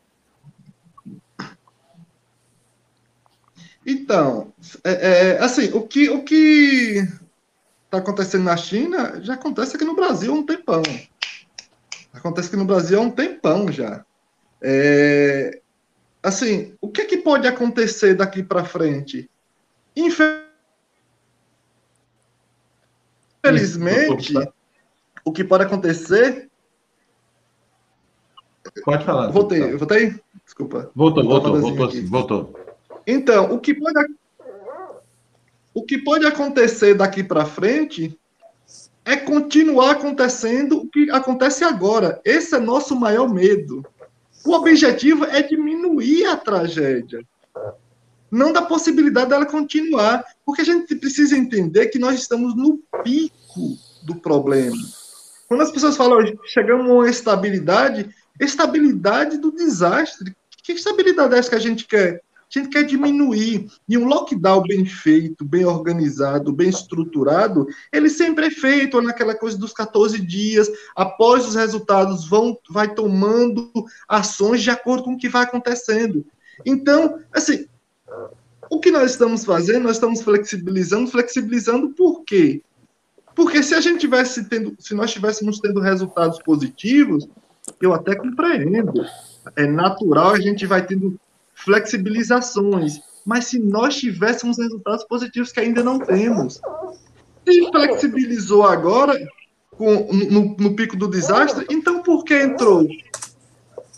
Se, se, se os números e o desastre não importa, então não deveria ter entrado. Não faz sentido flexibilizar no momento que a gente está no pico do desastre, porque nós estamos, quando a gente está falando em duas, três, quatro mil mortes por dia, é o pico do desastre. Se a pessoa não tem noção, duas mil mortes por dia, pessoa, eu, eu fico assim, não acredito que as pessoas estão vendo números apenas por números. Está pensando que são duas, duas mil famílias ceifadas, três mil famílias ceifadas diariamente. Então, quando flexibiliza agora, demonstra que está perdido lá no início. Porque se flexibilizou agora, não fez sentido entrar. Entende? Ou mantém pensando na vida, porque a, o, o movimento está já flexibilizando pensando na eleição. Porque agora já é o período de, de, das campanhas. Não é a campanha oficial, mas um, um ano e pouco antes é quando começam as articulações. Só que é o seguinte, a gente pode chegar na eleição do ano que vem da mesma forma. E o mundo inteiro saindo e agindo da mesma forma. Quando as pessoas. Olha só que absurdo aqui que está contando a Lília Cabral aqui. Olha, uma diarista paga para ficar em casa, pegou Covid no templo e não vai vacinar porque o pastor disse para não vacinar. A vacina é da China para matar. É, é, é duro de, de, de ouvir isso aqui, viu? Olha, só mais uma coisinha, Tô, Gustavo. Corremos o risco de ter essa variante da, da Índia aqui no Brasil. Ela explodiu de uma forma tão drástica lá, foi explosão mesmo. Na, de um dia para o outro, a curva foi lá para cima. Essa variante pode chegar. O doutor Nicolés até fez uma tudo, está dizendo que era, era urgente cancelar todos os voos da Índia para cá, todos. O que, que o senhor acha disso? Eu acho que é, é urgente cancelar todos os voos da, da Índia e do Brasil. Porque o que o Brasil está fazendo é oferecendo. Lembra, eu conversei aqui antes, a gente tem oferecido corpos para surgir novas variantes. O que está acontecendo com a Índia, e o, e o mundo vai reagir a isso, vai fechar as portas para a Índia. Está acontecendo também com o Brasil. Já acontece com o Brasil, que o mundo tem fechado as portas para o Brasil, e vai acontecer, porque essa variante vai chegar aqui, e o pior, nós estamos e vamos continuar oferecendo condições para surgir novas variantes que explodam dessa forma. Entende? É, é, é uma coisa natural, a questão da natureza. A coisa que a gente faz em laboratório o tempo inteiro, é o que nós estamos fazendo com o Brasil que a, e que a Índia está fazendo. Nós estamos oferecendo condições do vírus se espalhar e surgir novas variantes que explodam e tome conta novamente, e tome conta do Brasil. Então, assim, o que está acontecendo, essas ações social governamental, só está favorecendo isso. E a gente fica de mãos atadas. Doutor Gustavo, olha, super bom dia, obrigado. Só vou falar um negócio que eu acho chato pra caramba aqui, sabe? Aquela, aquela frase de todo sabichão, fala assim, ó, ah, depois não diga que eu não avisei. Pois eu vou dizer agora, depois não diga que nós não avisamos, como nós temos avisado sempre aqui na TV Democracia. É uma pena que tão pouca gente ouça e, e, considere essa mensagem como sendo sinal de extrema gravidade, de extrema cautela. Um abração, doutor Gustavo, brigadíssimo, viu? Desculpa o atraso hoje na sua entrada aqui. Tchau, tchau, tchau. Sai um e entra outro, gente. Olha só quem é que eu vou colocar. Cadê o Jamil? Estava aqui agora, cadê ele? Entrou e saiu. Então, o Jamil está entrando aí já já. Vamos continuar? É, Fernando, bota para nós o noticiário na tela, por favor. Sob pressão, o Planalto quer ampliar a influência no TCU. Também já demos uma passada por esse assunto, não precisa, vai no próximo aí, por favor, porque hoje o programa está lotado. Então, olha, países, oh, sigilo mostra pagamentos a ex-assessores de Bolsonaro. O Estado de São Paulo, a matéria, o Estado de São Paulo resolveu chegar com um mês de atraso no, no, no assunto. Daqui a pouquinho a gente fala de, desse atraso do Estado, porque isso foi matéria da Folha mês passado, né? E agora o Estadão resolveu descobrir o assunto aí. Jamil Chad, meu querido, bom dia. Bom dia, é caído aqui. Tudo bem? Olha que tela cheia hoje, olha que maravilha. A TV Democracia crescendo. Eu, Mano e a Bela estão aí, ó. Prazer. É, é quase o sindicato Prazer, nacional do Sindicato Nacional dos Jornalistas. bom dia, Jamil. Muito prazer. Muito bom, prazer. Ô, ô Jamil, bom, é, prazer, é Jamil. super importante para gente. Jamil, conte para nós, o que está acontecendo aí no primeiro mundo? Que hoje eu não tive tempo nem de ver seu Twitter aqui para saber o que, que, vem daí, mas fique à vontade para falar o que você quiser. Sabe que aqui você manda prender e manda soltar também, né? Então, pode ficar à vontade, Jamil. Não, na verdade, é uma, é uma, uma história que tem revelado um contraste muito grande entre o que aconteceu, o que acontece no Brasil e o que acontece na Índia. Vamos só lembrar, o Brasil vive e viveu aí nos últimos dois meses uma crise absolutamente profunda o governo brasileiro aparentemente foi buscar ajuda internacional e conseguiu quase nada. Né? É, isso, na verdade, é desde janeiro, quando Ernesto Araújo chegou a pedir ajuda americana, nunca chegou, etc. Né? Tem toda aquela história. O, o, o, a situação no, no Amazonas, é, em Manaus, perdão, é, acabou sendo, de uma certa forma, ajudada pelo, pelo governo da, da, da Venezuela, mais recentemente teve uma pequena ajuda da Espanha, mas nada muito substantivo. E agora na Índia, o que a gente está vendo, que é uma crise também de, de uma dimensão absurda, só que nós o que nós estamos vendo agora é uma mobilização internacional de peso para ir socorrer a Índia. Claro. Ô, Jamil, por que, que esse povo deu uma banana para o Brasil com crise de oxigênio em Manaus e agora está todo mundo socorrendo aí? Qual que é a diferença? Então, né? Então, são várias as diferenças, mas, eh, em primeiro lugar, a crise é maior atual da Índia, sim, é maior, certamente. Mas naquele momento, o Brasil tinha a maior crise do mundo, algo inédito estava acontecendo no Brasil que não tinha acontecido em nenhum lugar do mundo. Bom, é, na Índia temos aí uma situação dessa, mas existe também uma, uma certa, um certo conforto em é, negociar e fazer eh, gestos em relação à Índia, porque justamente a Índia sempre participou eh, dos esforços internacionais, a Índia sempre eh, também é um papel, tem um papel muito importante nessa pandemia, porque a Índia é a grande exportadora de vacinas do mundo. Se ela sucumbe ou se ela né, é colocada de joelhos diante de uma pandemia em casa, ela vai ter sérias dificuldades para exportar essa vacina e o resto do mundo vai ter sérias dificuldades em ter acesso às vacinas. Então, existe essa questão estratégica de ajudar a Índia. Mas existe também a questão de que nós, por vários anos, dois anos mais especificamente, é, rompemos relações com muita gente, né? ou pelo menos desgastamos essa relação a um ponto que, claro, quando foi necessário, a gente não encontrava ninguém que pudesse nos ajudar. Olha a diferença agora com a Índia. É, no, no, fim de semana, o governo Joe Biden disse que ele estava trabalhando 24 horas é, por dia para é, encontrar formas de ajudar a Índia. Mas aí você, olha, e, e, essa ajuda é vai, vem de vários lugares. Singapura, é, Arábia Saudita, é, tivemos aí o Reino Unido, a França, a União Europeia, agora mais recentemente hoje, a China. Ou seja, você vê aí que existe de fato uma coordenação internacional para um país que, de uma certa forma, apesar de ser nacionalista, apesar do modo de ser extremamente perigoso em termos dessa xenofobia, etc., ele não rompeu com os demais aliados. Né? E aí, claro, é, conta com ajuda quando é necessário. Uma Muito boa bom. lição, talvez, viu, Fábio? Jamil, é, né? nessa comparação aí com a Índia, né, que você está fazendo, a gente pode dizer que o Brasil está colhendo o que o Bolsonaro plantou? Certamente, Isabel. Olha, é, nada é por acaso, né, em política internacional. Então, óbvio que existe um interesse em ajudar a Índia para que ela possa, de uma certa forma, manter a sua produção de vacinas, que depois vão ser exportadas pelo mundo. Também tem uma, uma questão estratégica na Índia, que é você deixar a Índia é, desabar é acabar dando força para a China. Então, sim, é, é necessário na Ásia você ter esse equilíbrio entre China e Índia. Tudo isso é verdade.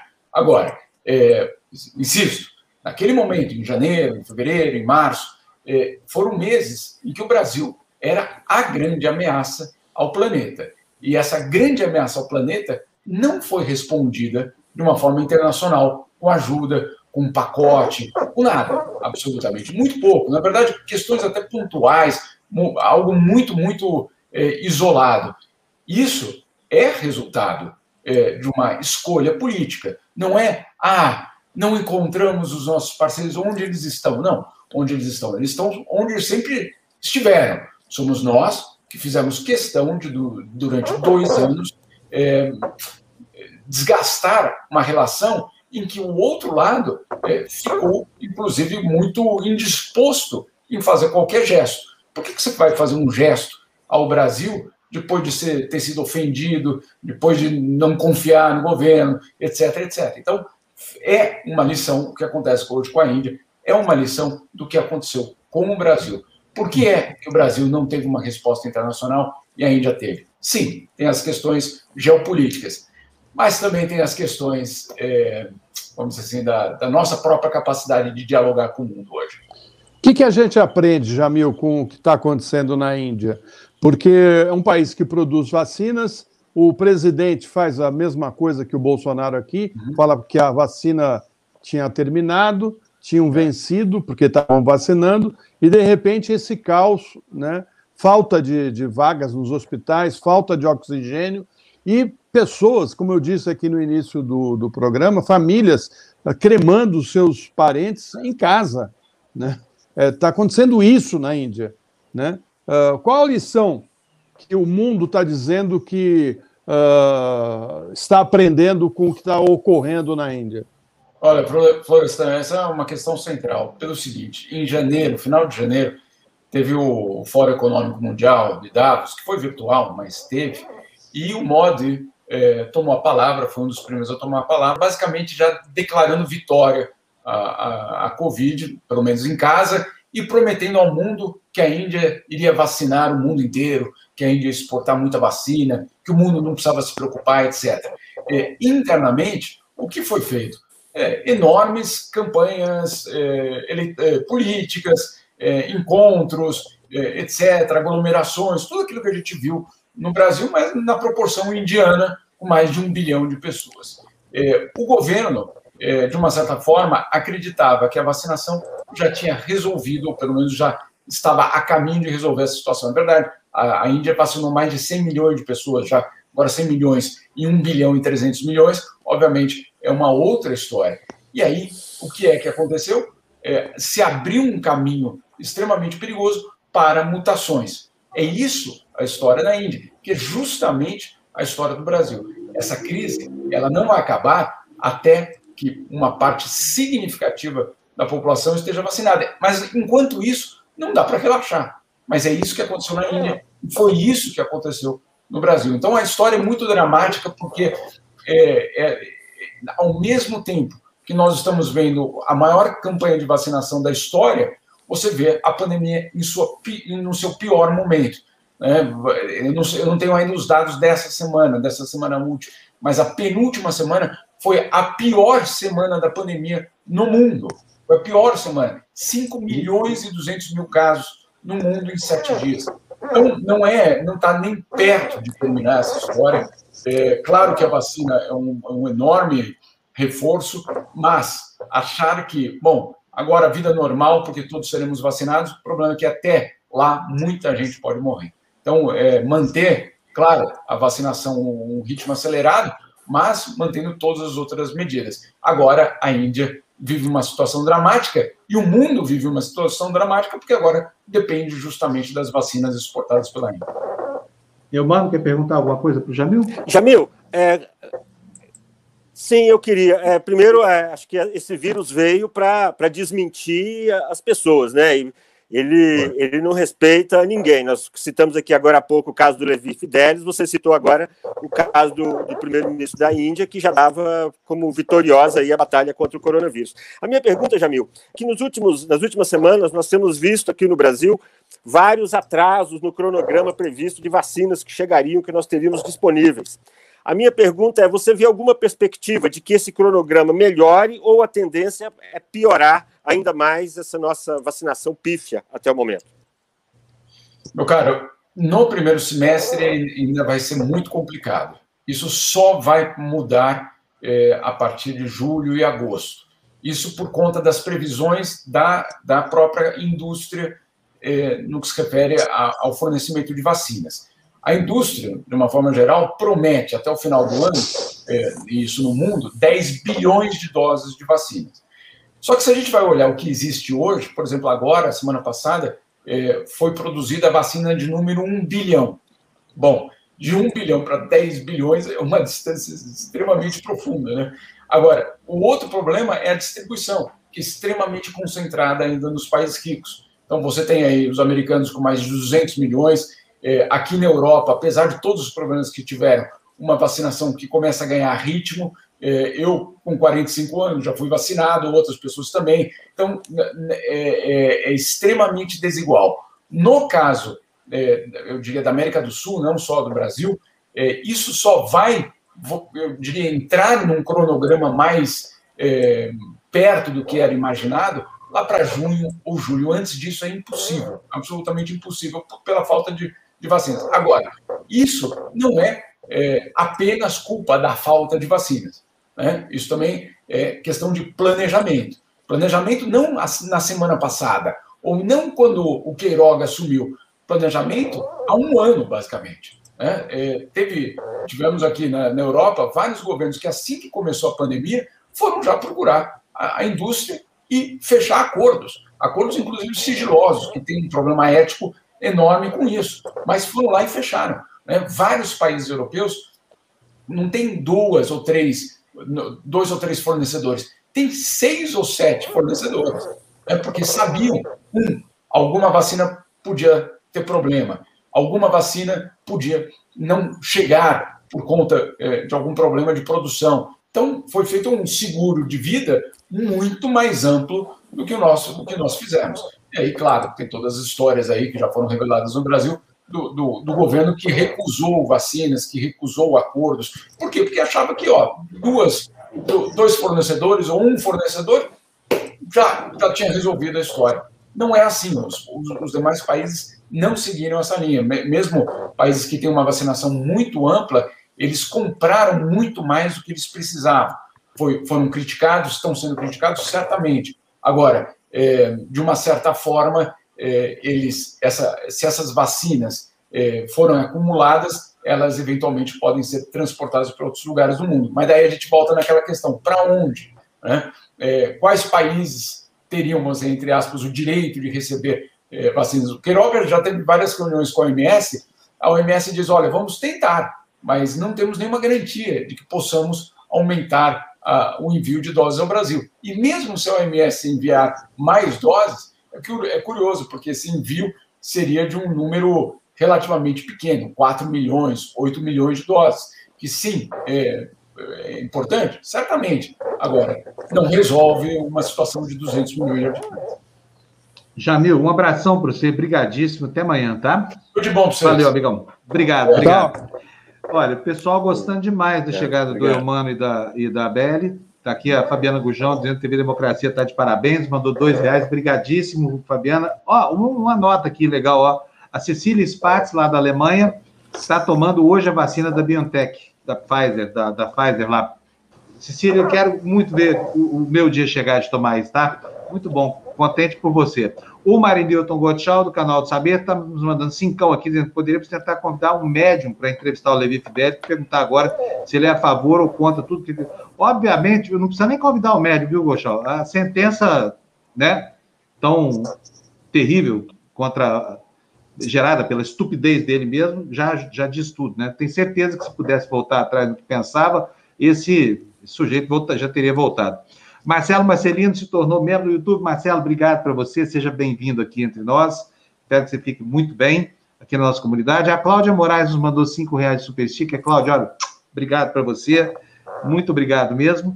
E olha, gente, eu vou, nós vamos falar agora sobre, uh, uh, eu vou é, liberar aqui o Eumano e o Florestan, se quiser sair também, porque nós vamos falar agora do caso do Rio. Então, eu sei que vocês têm um monte de coisa para fazer, o Mano volta daqui a pouquinho no Tertúlia. Florestan vai também? Vou. Tchau, então, tá, tchau. Bom dia para vocês dois. Tchau a todos.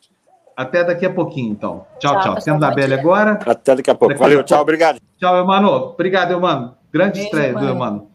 Ah, Beli, e aí, hein? A, a mulher lá, a, a, a namorada do Jair, como é que chama? A mãe do Henry Borel, como é que ela chama mesmo, professora? É, o seu nome, Monique. não importa. Monique. Monique, Foi, mandou uma carta de 29 laudas, né, 29 páginas para a polícia, dizendo que era muito infeliz, que apanhava do doutor Jarinho, que um dia amanheceu sendo sufocada, enfim, que foi dopada naquela noite. E eu queria que você dissesse para a gente o que ela falou e depois que você desse a sua impressão sobre essa nova versão que ela apresentou agora em relação ao que causou a morte do filho. Para mim, tem muita dúvida ali ainda, viu? Muitas mesmo.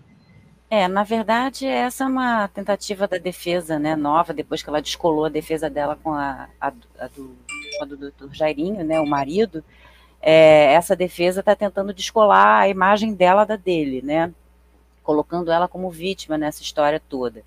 E os advogados estão insistindo nessa versão de que ela era uma pessoa que, que sofria ameaças. Ela diz que não só ela sofria, como também a família dela, que é de origem humilde, lá da região de, do bairro de Bangu, que é na zona oeste do Rio, justamente uma área onde é, é, é de domínio ali, né, é, é, o hall eleitoral justamente do doutor Jairinho, e uma área historicamente ligada a milícias, né.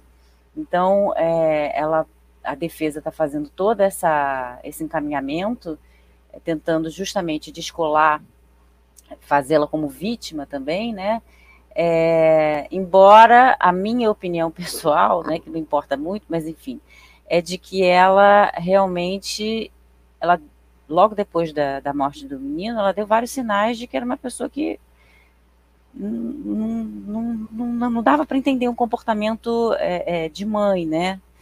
é, uma pessoa que perde um filho, uma criança de quatro anos, e que vai na manicure, e que tira selfie na delegacia, enfim. Uma coisa ela falou que foi, né? ela falou que foi a manicure por exigência dele, né, do, do monstro lá do Dr. Jairinho. Agora, pois ela é. foi a manicure, sabe? Tem certas coisas na história que não batem, né, Beli?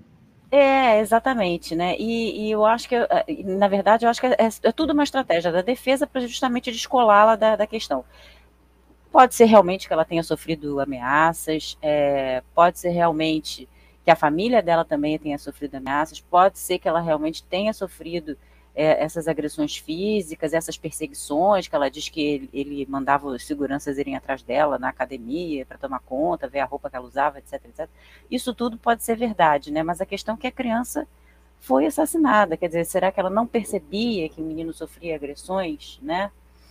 É, e aí eu queria falar um pouquinho mais também sobre a questão do doutor Jairinho, né? Que é ela, ela, pelo jeito, percebia, né, Beli? Porque, assim, isso também já foi mostrado no cabeleireiro, inclusive, onde ela estava, a discussão, tem depoimento falando disso, que ela bate, bate boca com ele, fala, e, e até em tom agressivo mesmo, falando, você não vai fazer isso. Então, assim, ela sabia.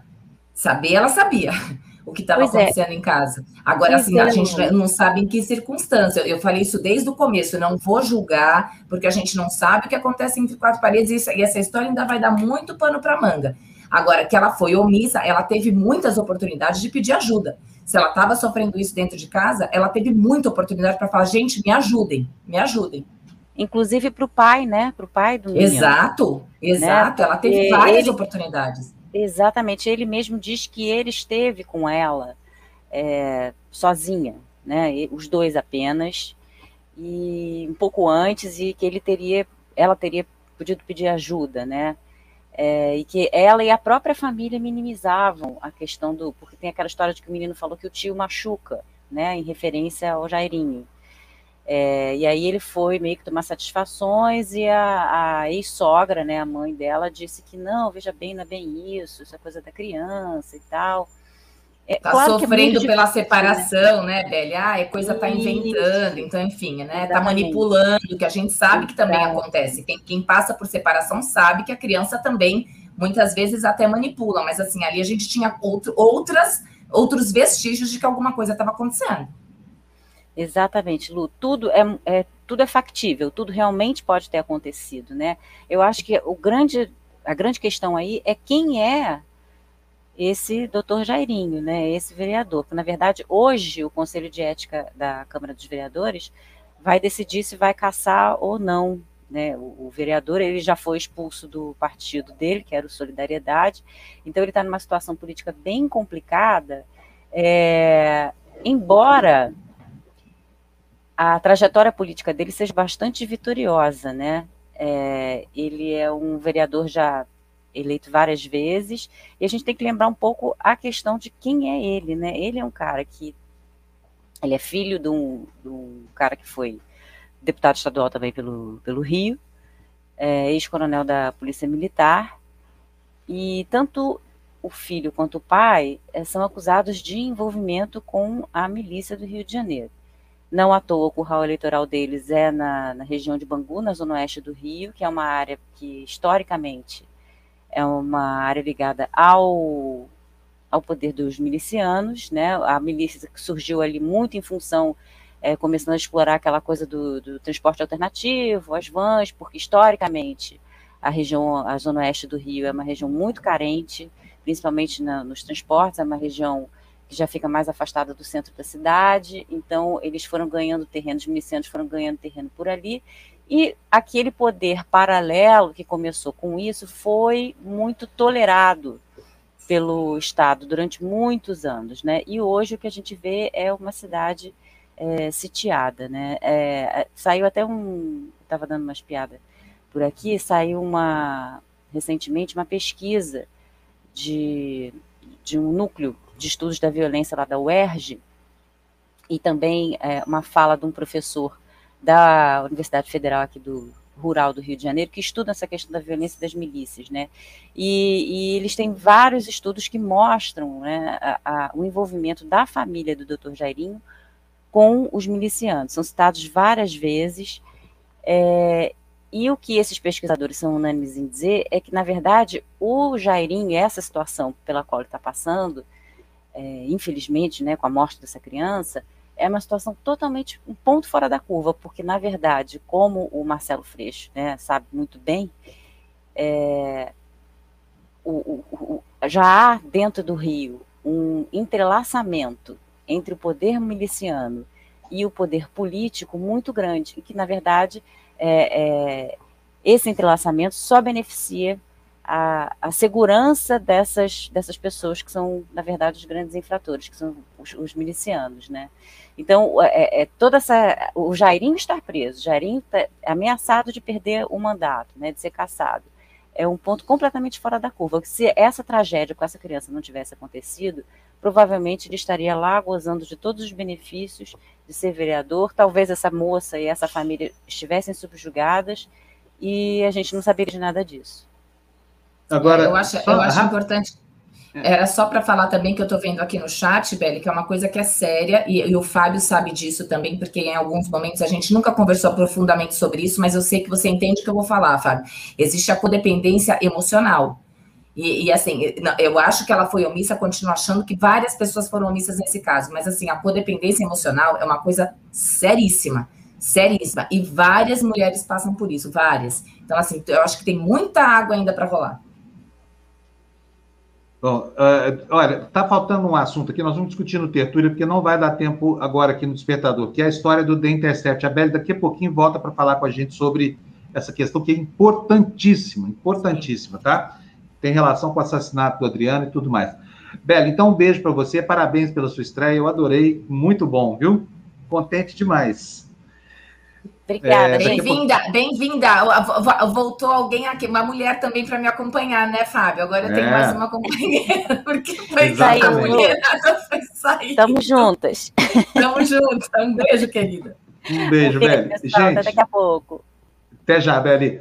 Bom, é, ontem foi noite do Oscar. Eu não assisti. Eu sei que Nomadland fez barba, cabelo e bigode lá, mas a Érica sabe tudo do Oscar.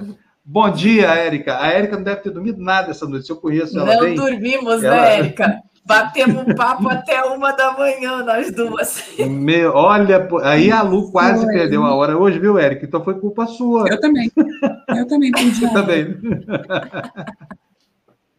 E aí, o que, que foi que deu lá no Oscar, Érica? Nós vamos falar rapidinho aqui, Ah. depois no Tertúlio a gente vai, vai dar um- uma visão um pouco melhor, porque o tempo hoje está contra nós aqui, né, Érica? É, agora, Fábio, eu conta acho que se você não assistiu, depois assista, porque assim, eu não sei se a Érica teve essa percepção. Eu, particularmente, achei que assim, a gente sabe que o glamour todo que teve, que tem, tapete vermelho, entrada, que foi um Oscar intimista, uma cerimônia num lugar sensacional, completamente diferente do que a gente está acostumado, e eu me senti assim lá. Naquela estação, né, Érica? Assim, tava muito gostoso. As entrevistas no tapete vermelho foram soltas, não tinha assessor pegando. Foi assim, foi incrível. Eu achei incrível o Oscar. Você vê, dentro de uma pandemia, no momento que a gente achou que não ia ter nada, eles fizeram uma cerimônia, para mim, impecável. As, as músicas serem gravadas antes e apresentadas de uma outra forma, né? Num momento de tipo é, happy, happy hour, né? Um pouquinho. Não, happy hour não, quando é que você chega na festa e vai tomando o aperitivo, né? Toma um aperitivinho antes de ir pro, pro prato principal. Eu achei incrível. Foi parecido com a festa do Globo de Ouro, né? Foi algo muito, um- muito semelhante, não, que lembrava o Globo de Ouro. Então, a festa, né, primeira vez por causa da pandemia, por causa de todos os problemas né, decorrentes do- da, da indústria que ela sofreu no ano passado, é, essa, esse Oscar foi diferente porque, como a Lu falou, foi intimista. Foi dirigido por, pelo Steve Soderbergh, que é um diretor muito conhecido, diretor de 11 Homens e os Segredos, né, do, do, da refilmagem, com George Clooney, Brad Pitt. E ele também teve cuidado com os protocolos, né, de segurança. É, todos os foram, todos os participantes foram testados, foi tudo ok. É, não foi no Dolby. Eu prefiro a festa, a festa no, no, no Dolby Theatre, né, aquela aquele glamour todo, aquele tapete vermelho enorme, a torcida, todos os artistas chegando. Foi, foi bem reduzido, foram só os indicados que passaram pelo tapete vermelho. E foi bem bacana, foi bem bacana, mas eu prefiro a festa tradicional, lá naquele teatro enorme. Com, É, mas, ô, Fábio, você, você imagina, você imagina a Glenn Close fazendo uma dancinha? Você imagina isso? Teve até isso, gente. Glenn Close fazendo dancinha na entrevista. Foi incrível aquilo, foi incrível. Foi, Muito foi bom. um Oscar de poucas, poucas surpresas. E Eu Aliás, acho que eu é ganhei o bolão. Eu ganhei, eu ganhei o bolão. Você apostou em qual? Nomadland, lógico, evidente, né? Eu não assisti, não, mas a Érica Ah. falou que ele era o melhor, eu acreditei, fui lá e cravei meu palpite, viu? Não, não, não é assim. Nem sempre o melhor ganha. Isso é fato. É, o que foi mais pre- premiado durante o ano. Então era barbada que ele ganhasse mesmo. E foi justo, Érica? Foi, foi justo, foi justo. Não era meu preferido, mas é, O meu também não. a gente tem que a gente tem que apostar com a tendência. Se você vê que o filme está ganhando vários prêmios, os críticos estão falando que esse sim vai ganhar o Oscar. Por quê? Os motivos que ele vai ganhar o Oscar, então é isso mesmo, né? Agora você A tem filme fotografia, né. Érica? A fotografia é É, a incrível. fotografia a fotografia surpreendeu. do filme é, é incrível, é incrível. Bom, vou ver se É, eu consigo não ganhou, assistir né? hoje, porque o fim de semana aqui. Pois é. Ô, Érica, vamos fazer o seguinte: a gente volta no Tertúlia daqui a pouquinho para detalhar um pouco melhor o Oscar, porque o tempo não está a nosso favor hoje, está contra nós. Pode ser? Tá contra. Pode, Ela, ela, só, ela, só ter- deixar- ela só veio dar um gostinho, assim, sabe? Para falar assim, ó, fica aí É. que daqui a pouquinho eu vou falar mais. Falar de todos os Exatamente. prêmios. É, Veio é fazer isso aí. o teaser, né? Chama teaser. Isso, teaser. Ela veio fazer o teaser. É isso aí, Fábio. Então, um beijo, Érica. Até daqui a pouquinho. A gente já volta com a Érica daqui a pouquinho no Tertúlia, tá bom, Érica? Beijão. Tchau, tchau. Beijo, querido. Muito chique. A gente tem uma Tchau. comentarista agora de cinema aqui da nossa comunidade. Vocês viram quanta conquista aqui hoje, gente? Olha, e vou dizer mais, vou dizer mais, eu não aguento de. de- de- Sabe que nós Tem vamos ter mais? mais um programa? Tem. Tem mais um programa que vai nascer aqui às quintas-feiras. Depois eu dou os detalhes, mas sabe quem vai fazer? A nossa querida Gabizinha. A gente está Oh. trazendo o elevador de serviço dela, que é sensacional para TVD. Sai do Instagram dela e vem para cá. E nós vamos fazer Que a legal! muito feliz aqui. Muito mesmo. Muito Adorei. legal, estou super contente. Adorei, adorei, muito bom. E olha, produto genuíno da nossa comunidade aqui, hein? Vejam só quantos nomes aqui: Belle, a, a Érica, a Gabizinha, e assim vai. TV Democracia crescendo dentro da sua própria base, com seus intelectuais orgânicos aqui. Ô, Fábio, Agora- eu posso contar só uma coisinha que aconteceu ontem? A gente, quando estava vendo o último, a última premiação, foi o melhor ator, né? E aí a a gente estava assim, ai, vai pro né, o, o ator que eu não vou saber o nome direito, mas enfim, o que fez o Pantera Negra, que faleceu em função até da, da- do, do câncer, né? Da doença que ele vinha enfrentando. E, e aí a gente, ai, vai para ele, sei lá, né? Um Oscar póstumo. Cara, a hora que falaram Anthony Hopkins, a gente no WhatsApp, Hum. eu é. Eu, a Érica, gritando uau! E ele não foi receber o prêmio. Ele não, acho que nem ele esperava, assim, mas ele tá incrível no filme, uma atuação assim impecável, impecável. Muito bom. Olha, é, vamos falar um pouquinho do, do- da situação do continente agora. Como todos os dias aqui no finalzinho do Despertador, a gente fala sobre a situação do, é, dos nossos países vizinhos aqui, para os quais a imprensa normalmente dá as costas, né? não está nem aí. Mas a gente tem chamado a atenção aqui para a situação do Chile. né? O Chile tem sido, assim, é, é um país que vive lá, desde antes da pandemia, um ambiente de muita conturbação, uma pressão social gigantesca, havia protestos de rua que foram interrompidos pelos movimentos de distanciamento social. O presidente lá é um fascista igual ao Bolsonaro, um pouco mais inteligente, mas é fascista do mesmo jeito. E hoje o, o Chile ganhou a capa do jornal O País. Põe para a gente, por favor, Fernando, o slide número 5. Vamos ver como é que está aí. Olha, fratura política marca o Chile num ano de renovação de grande parte das autoridades. O que, que diz a chamada da matéria?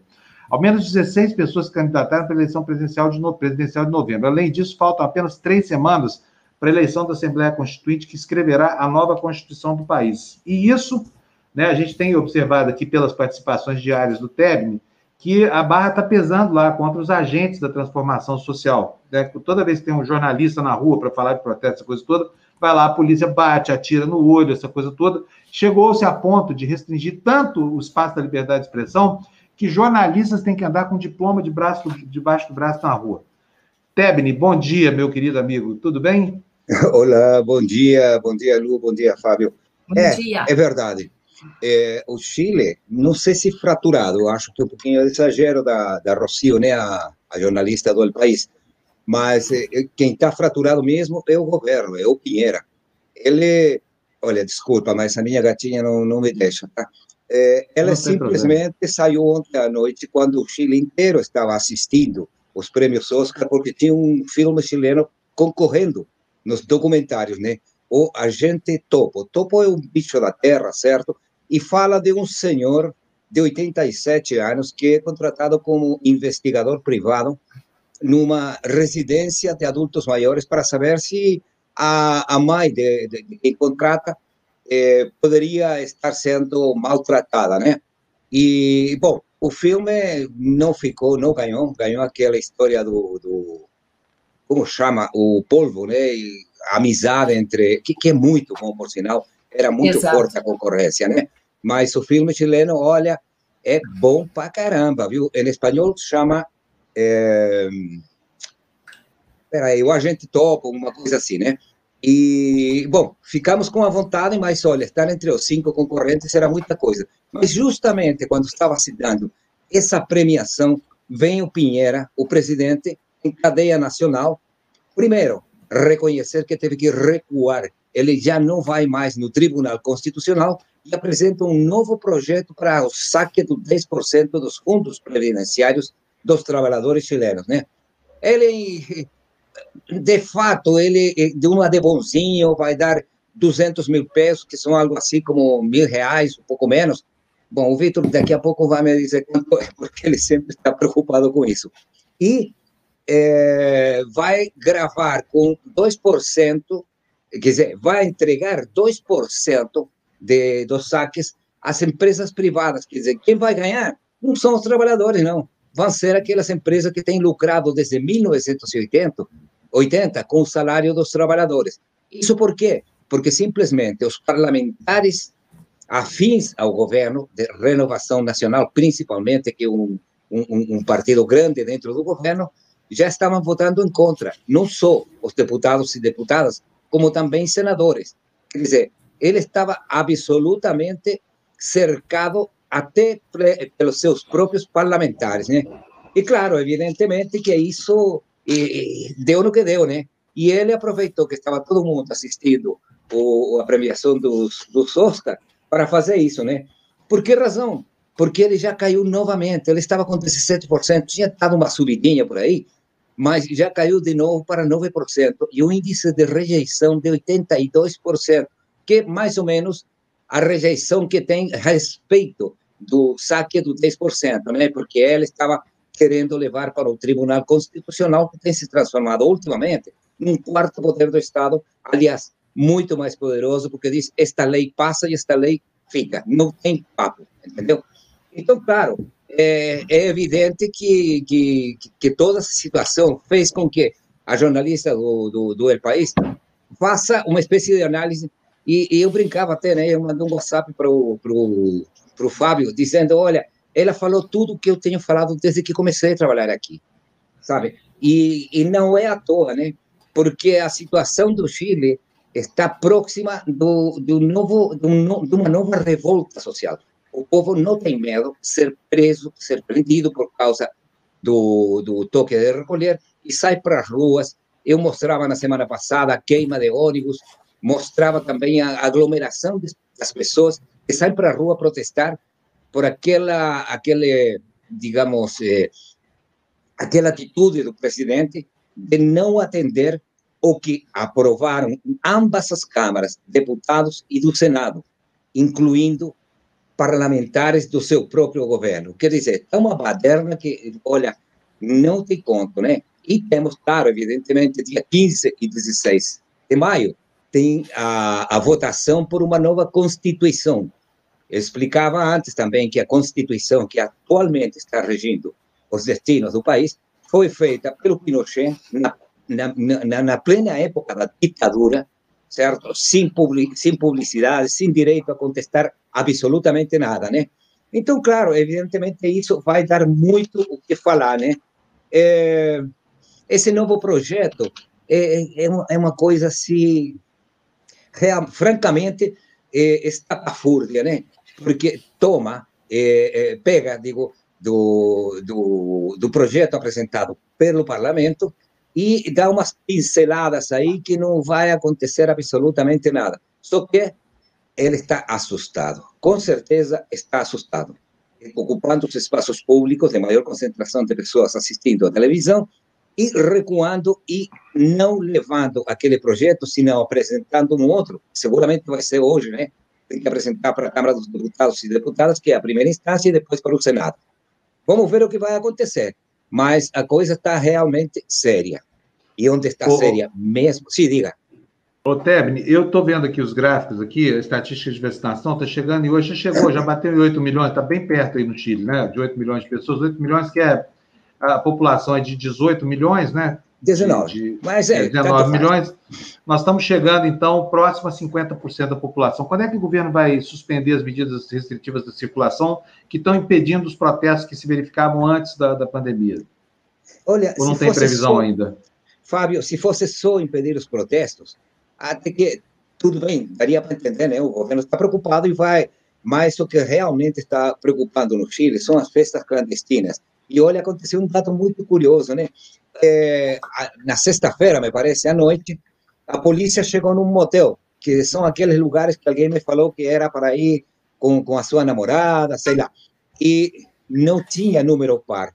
Prenderam 87 pessoas. Então, como ah? explicaram, 87 pessoas, quer dizer, 43 casais mais um. Mas não, era a administradora do motel, por isso que era 87. É, de, ah, de, mas o povo aí no Chile está muito conservador. Aqui no Brasil, se tivesse uma blitz dessa no motel, prenderia umas. Um motel de, por exemplo, 20 suítes, prenderia umas 457, para falar um número ímpar aqui. É, não, não, dar...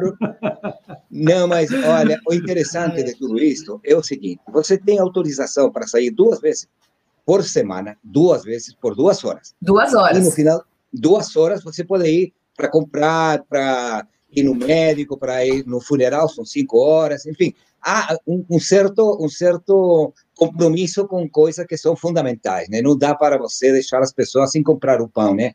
Mas também tem eh, nos finais de semana uma vez só por duas horas. Então você pede uma autorização para ir e voltar. Quem for no motel tem que ir e voltar e depois disso, quando for a hora de voltar para casa, porque duas horas não dá para fazer nada, né? Me contaram. E aí você pede uma outra autorização por duas horas para ir e voltar. Agora, se você colocar o endereço do motel e a tua mulher te pegar, se não for ela com quem você foi, simplesmente a situação vai prender, vai pegar fogo, né? Mas é o que está acontecendo. E, e, a polícia prendeu as pessoas, mesmo com aquela autorização.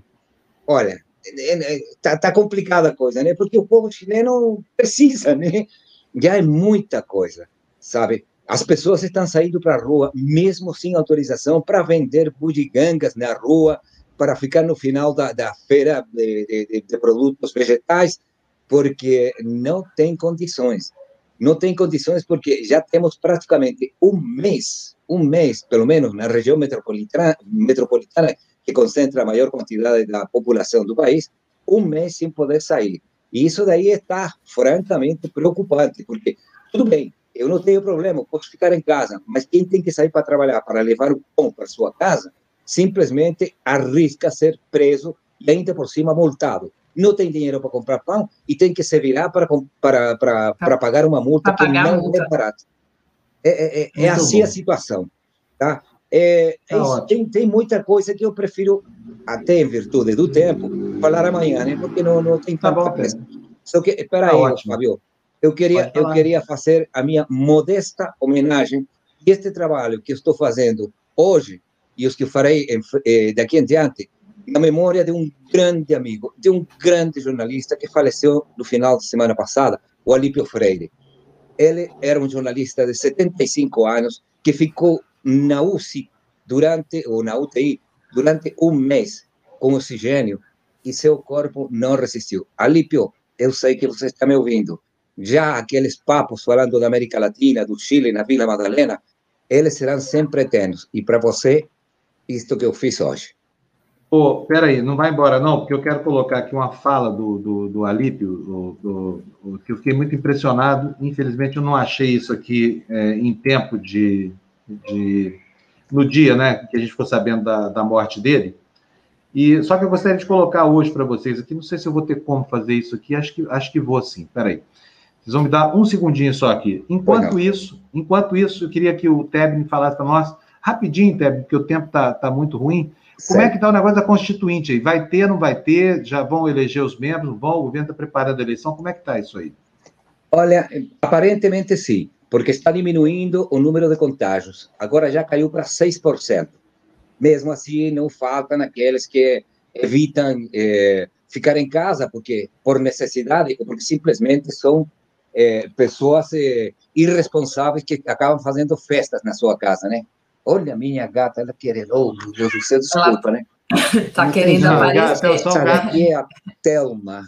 São os gatos de live, né? Os gatos de live estão é. sempre, sempre junto com a gente. Assim, pois é. Qualquer lugar que a gente vá, não tem problema pois nenhum, é. não. Tá não, mas vai aqui. ter eleição, sim, viu? Eu acho difícil, mas eh, tem muita gente já vacinada e seguramente eh, alguma coisa vem nesse sentido, né?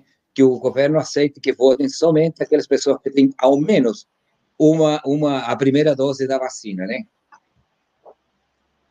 Certíssimo. Olha, achei aqui, achei, achei aqui sim a homenagem do, do, a homenagem não, na verdade é parte de um documentário. É, é, é, linda essa, isso aqui que vocês vão ver agora. Presta atenção, Alípio Freire é, é, é, alguém que vai fazer muita falta no, no Brasil.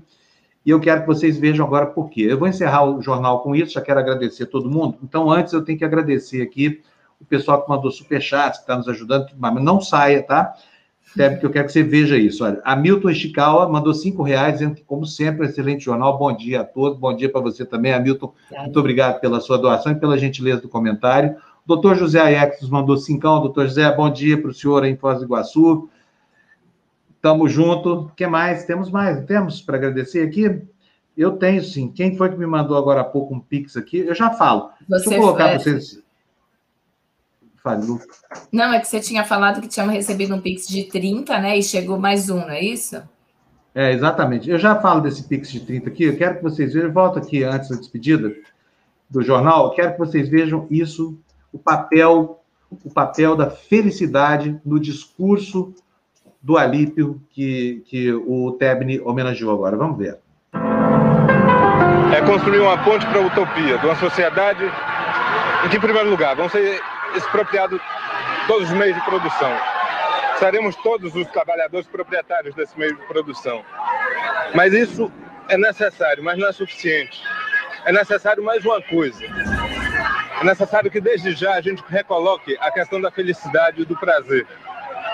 Uma revolução, uma mudança radical na sociedade que não fale da felicidade e do prazer, que não fale da possibilidade de todos nós, reconhecendo todas as diferenças, podermos conviver enquanto trabalhadores, isso aí não terá cumprido o seu papel.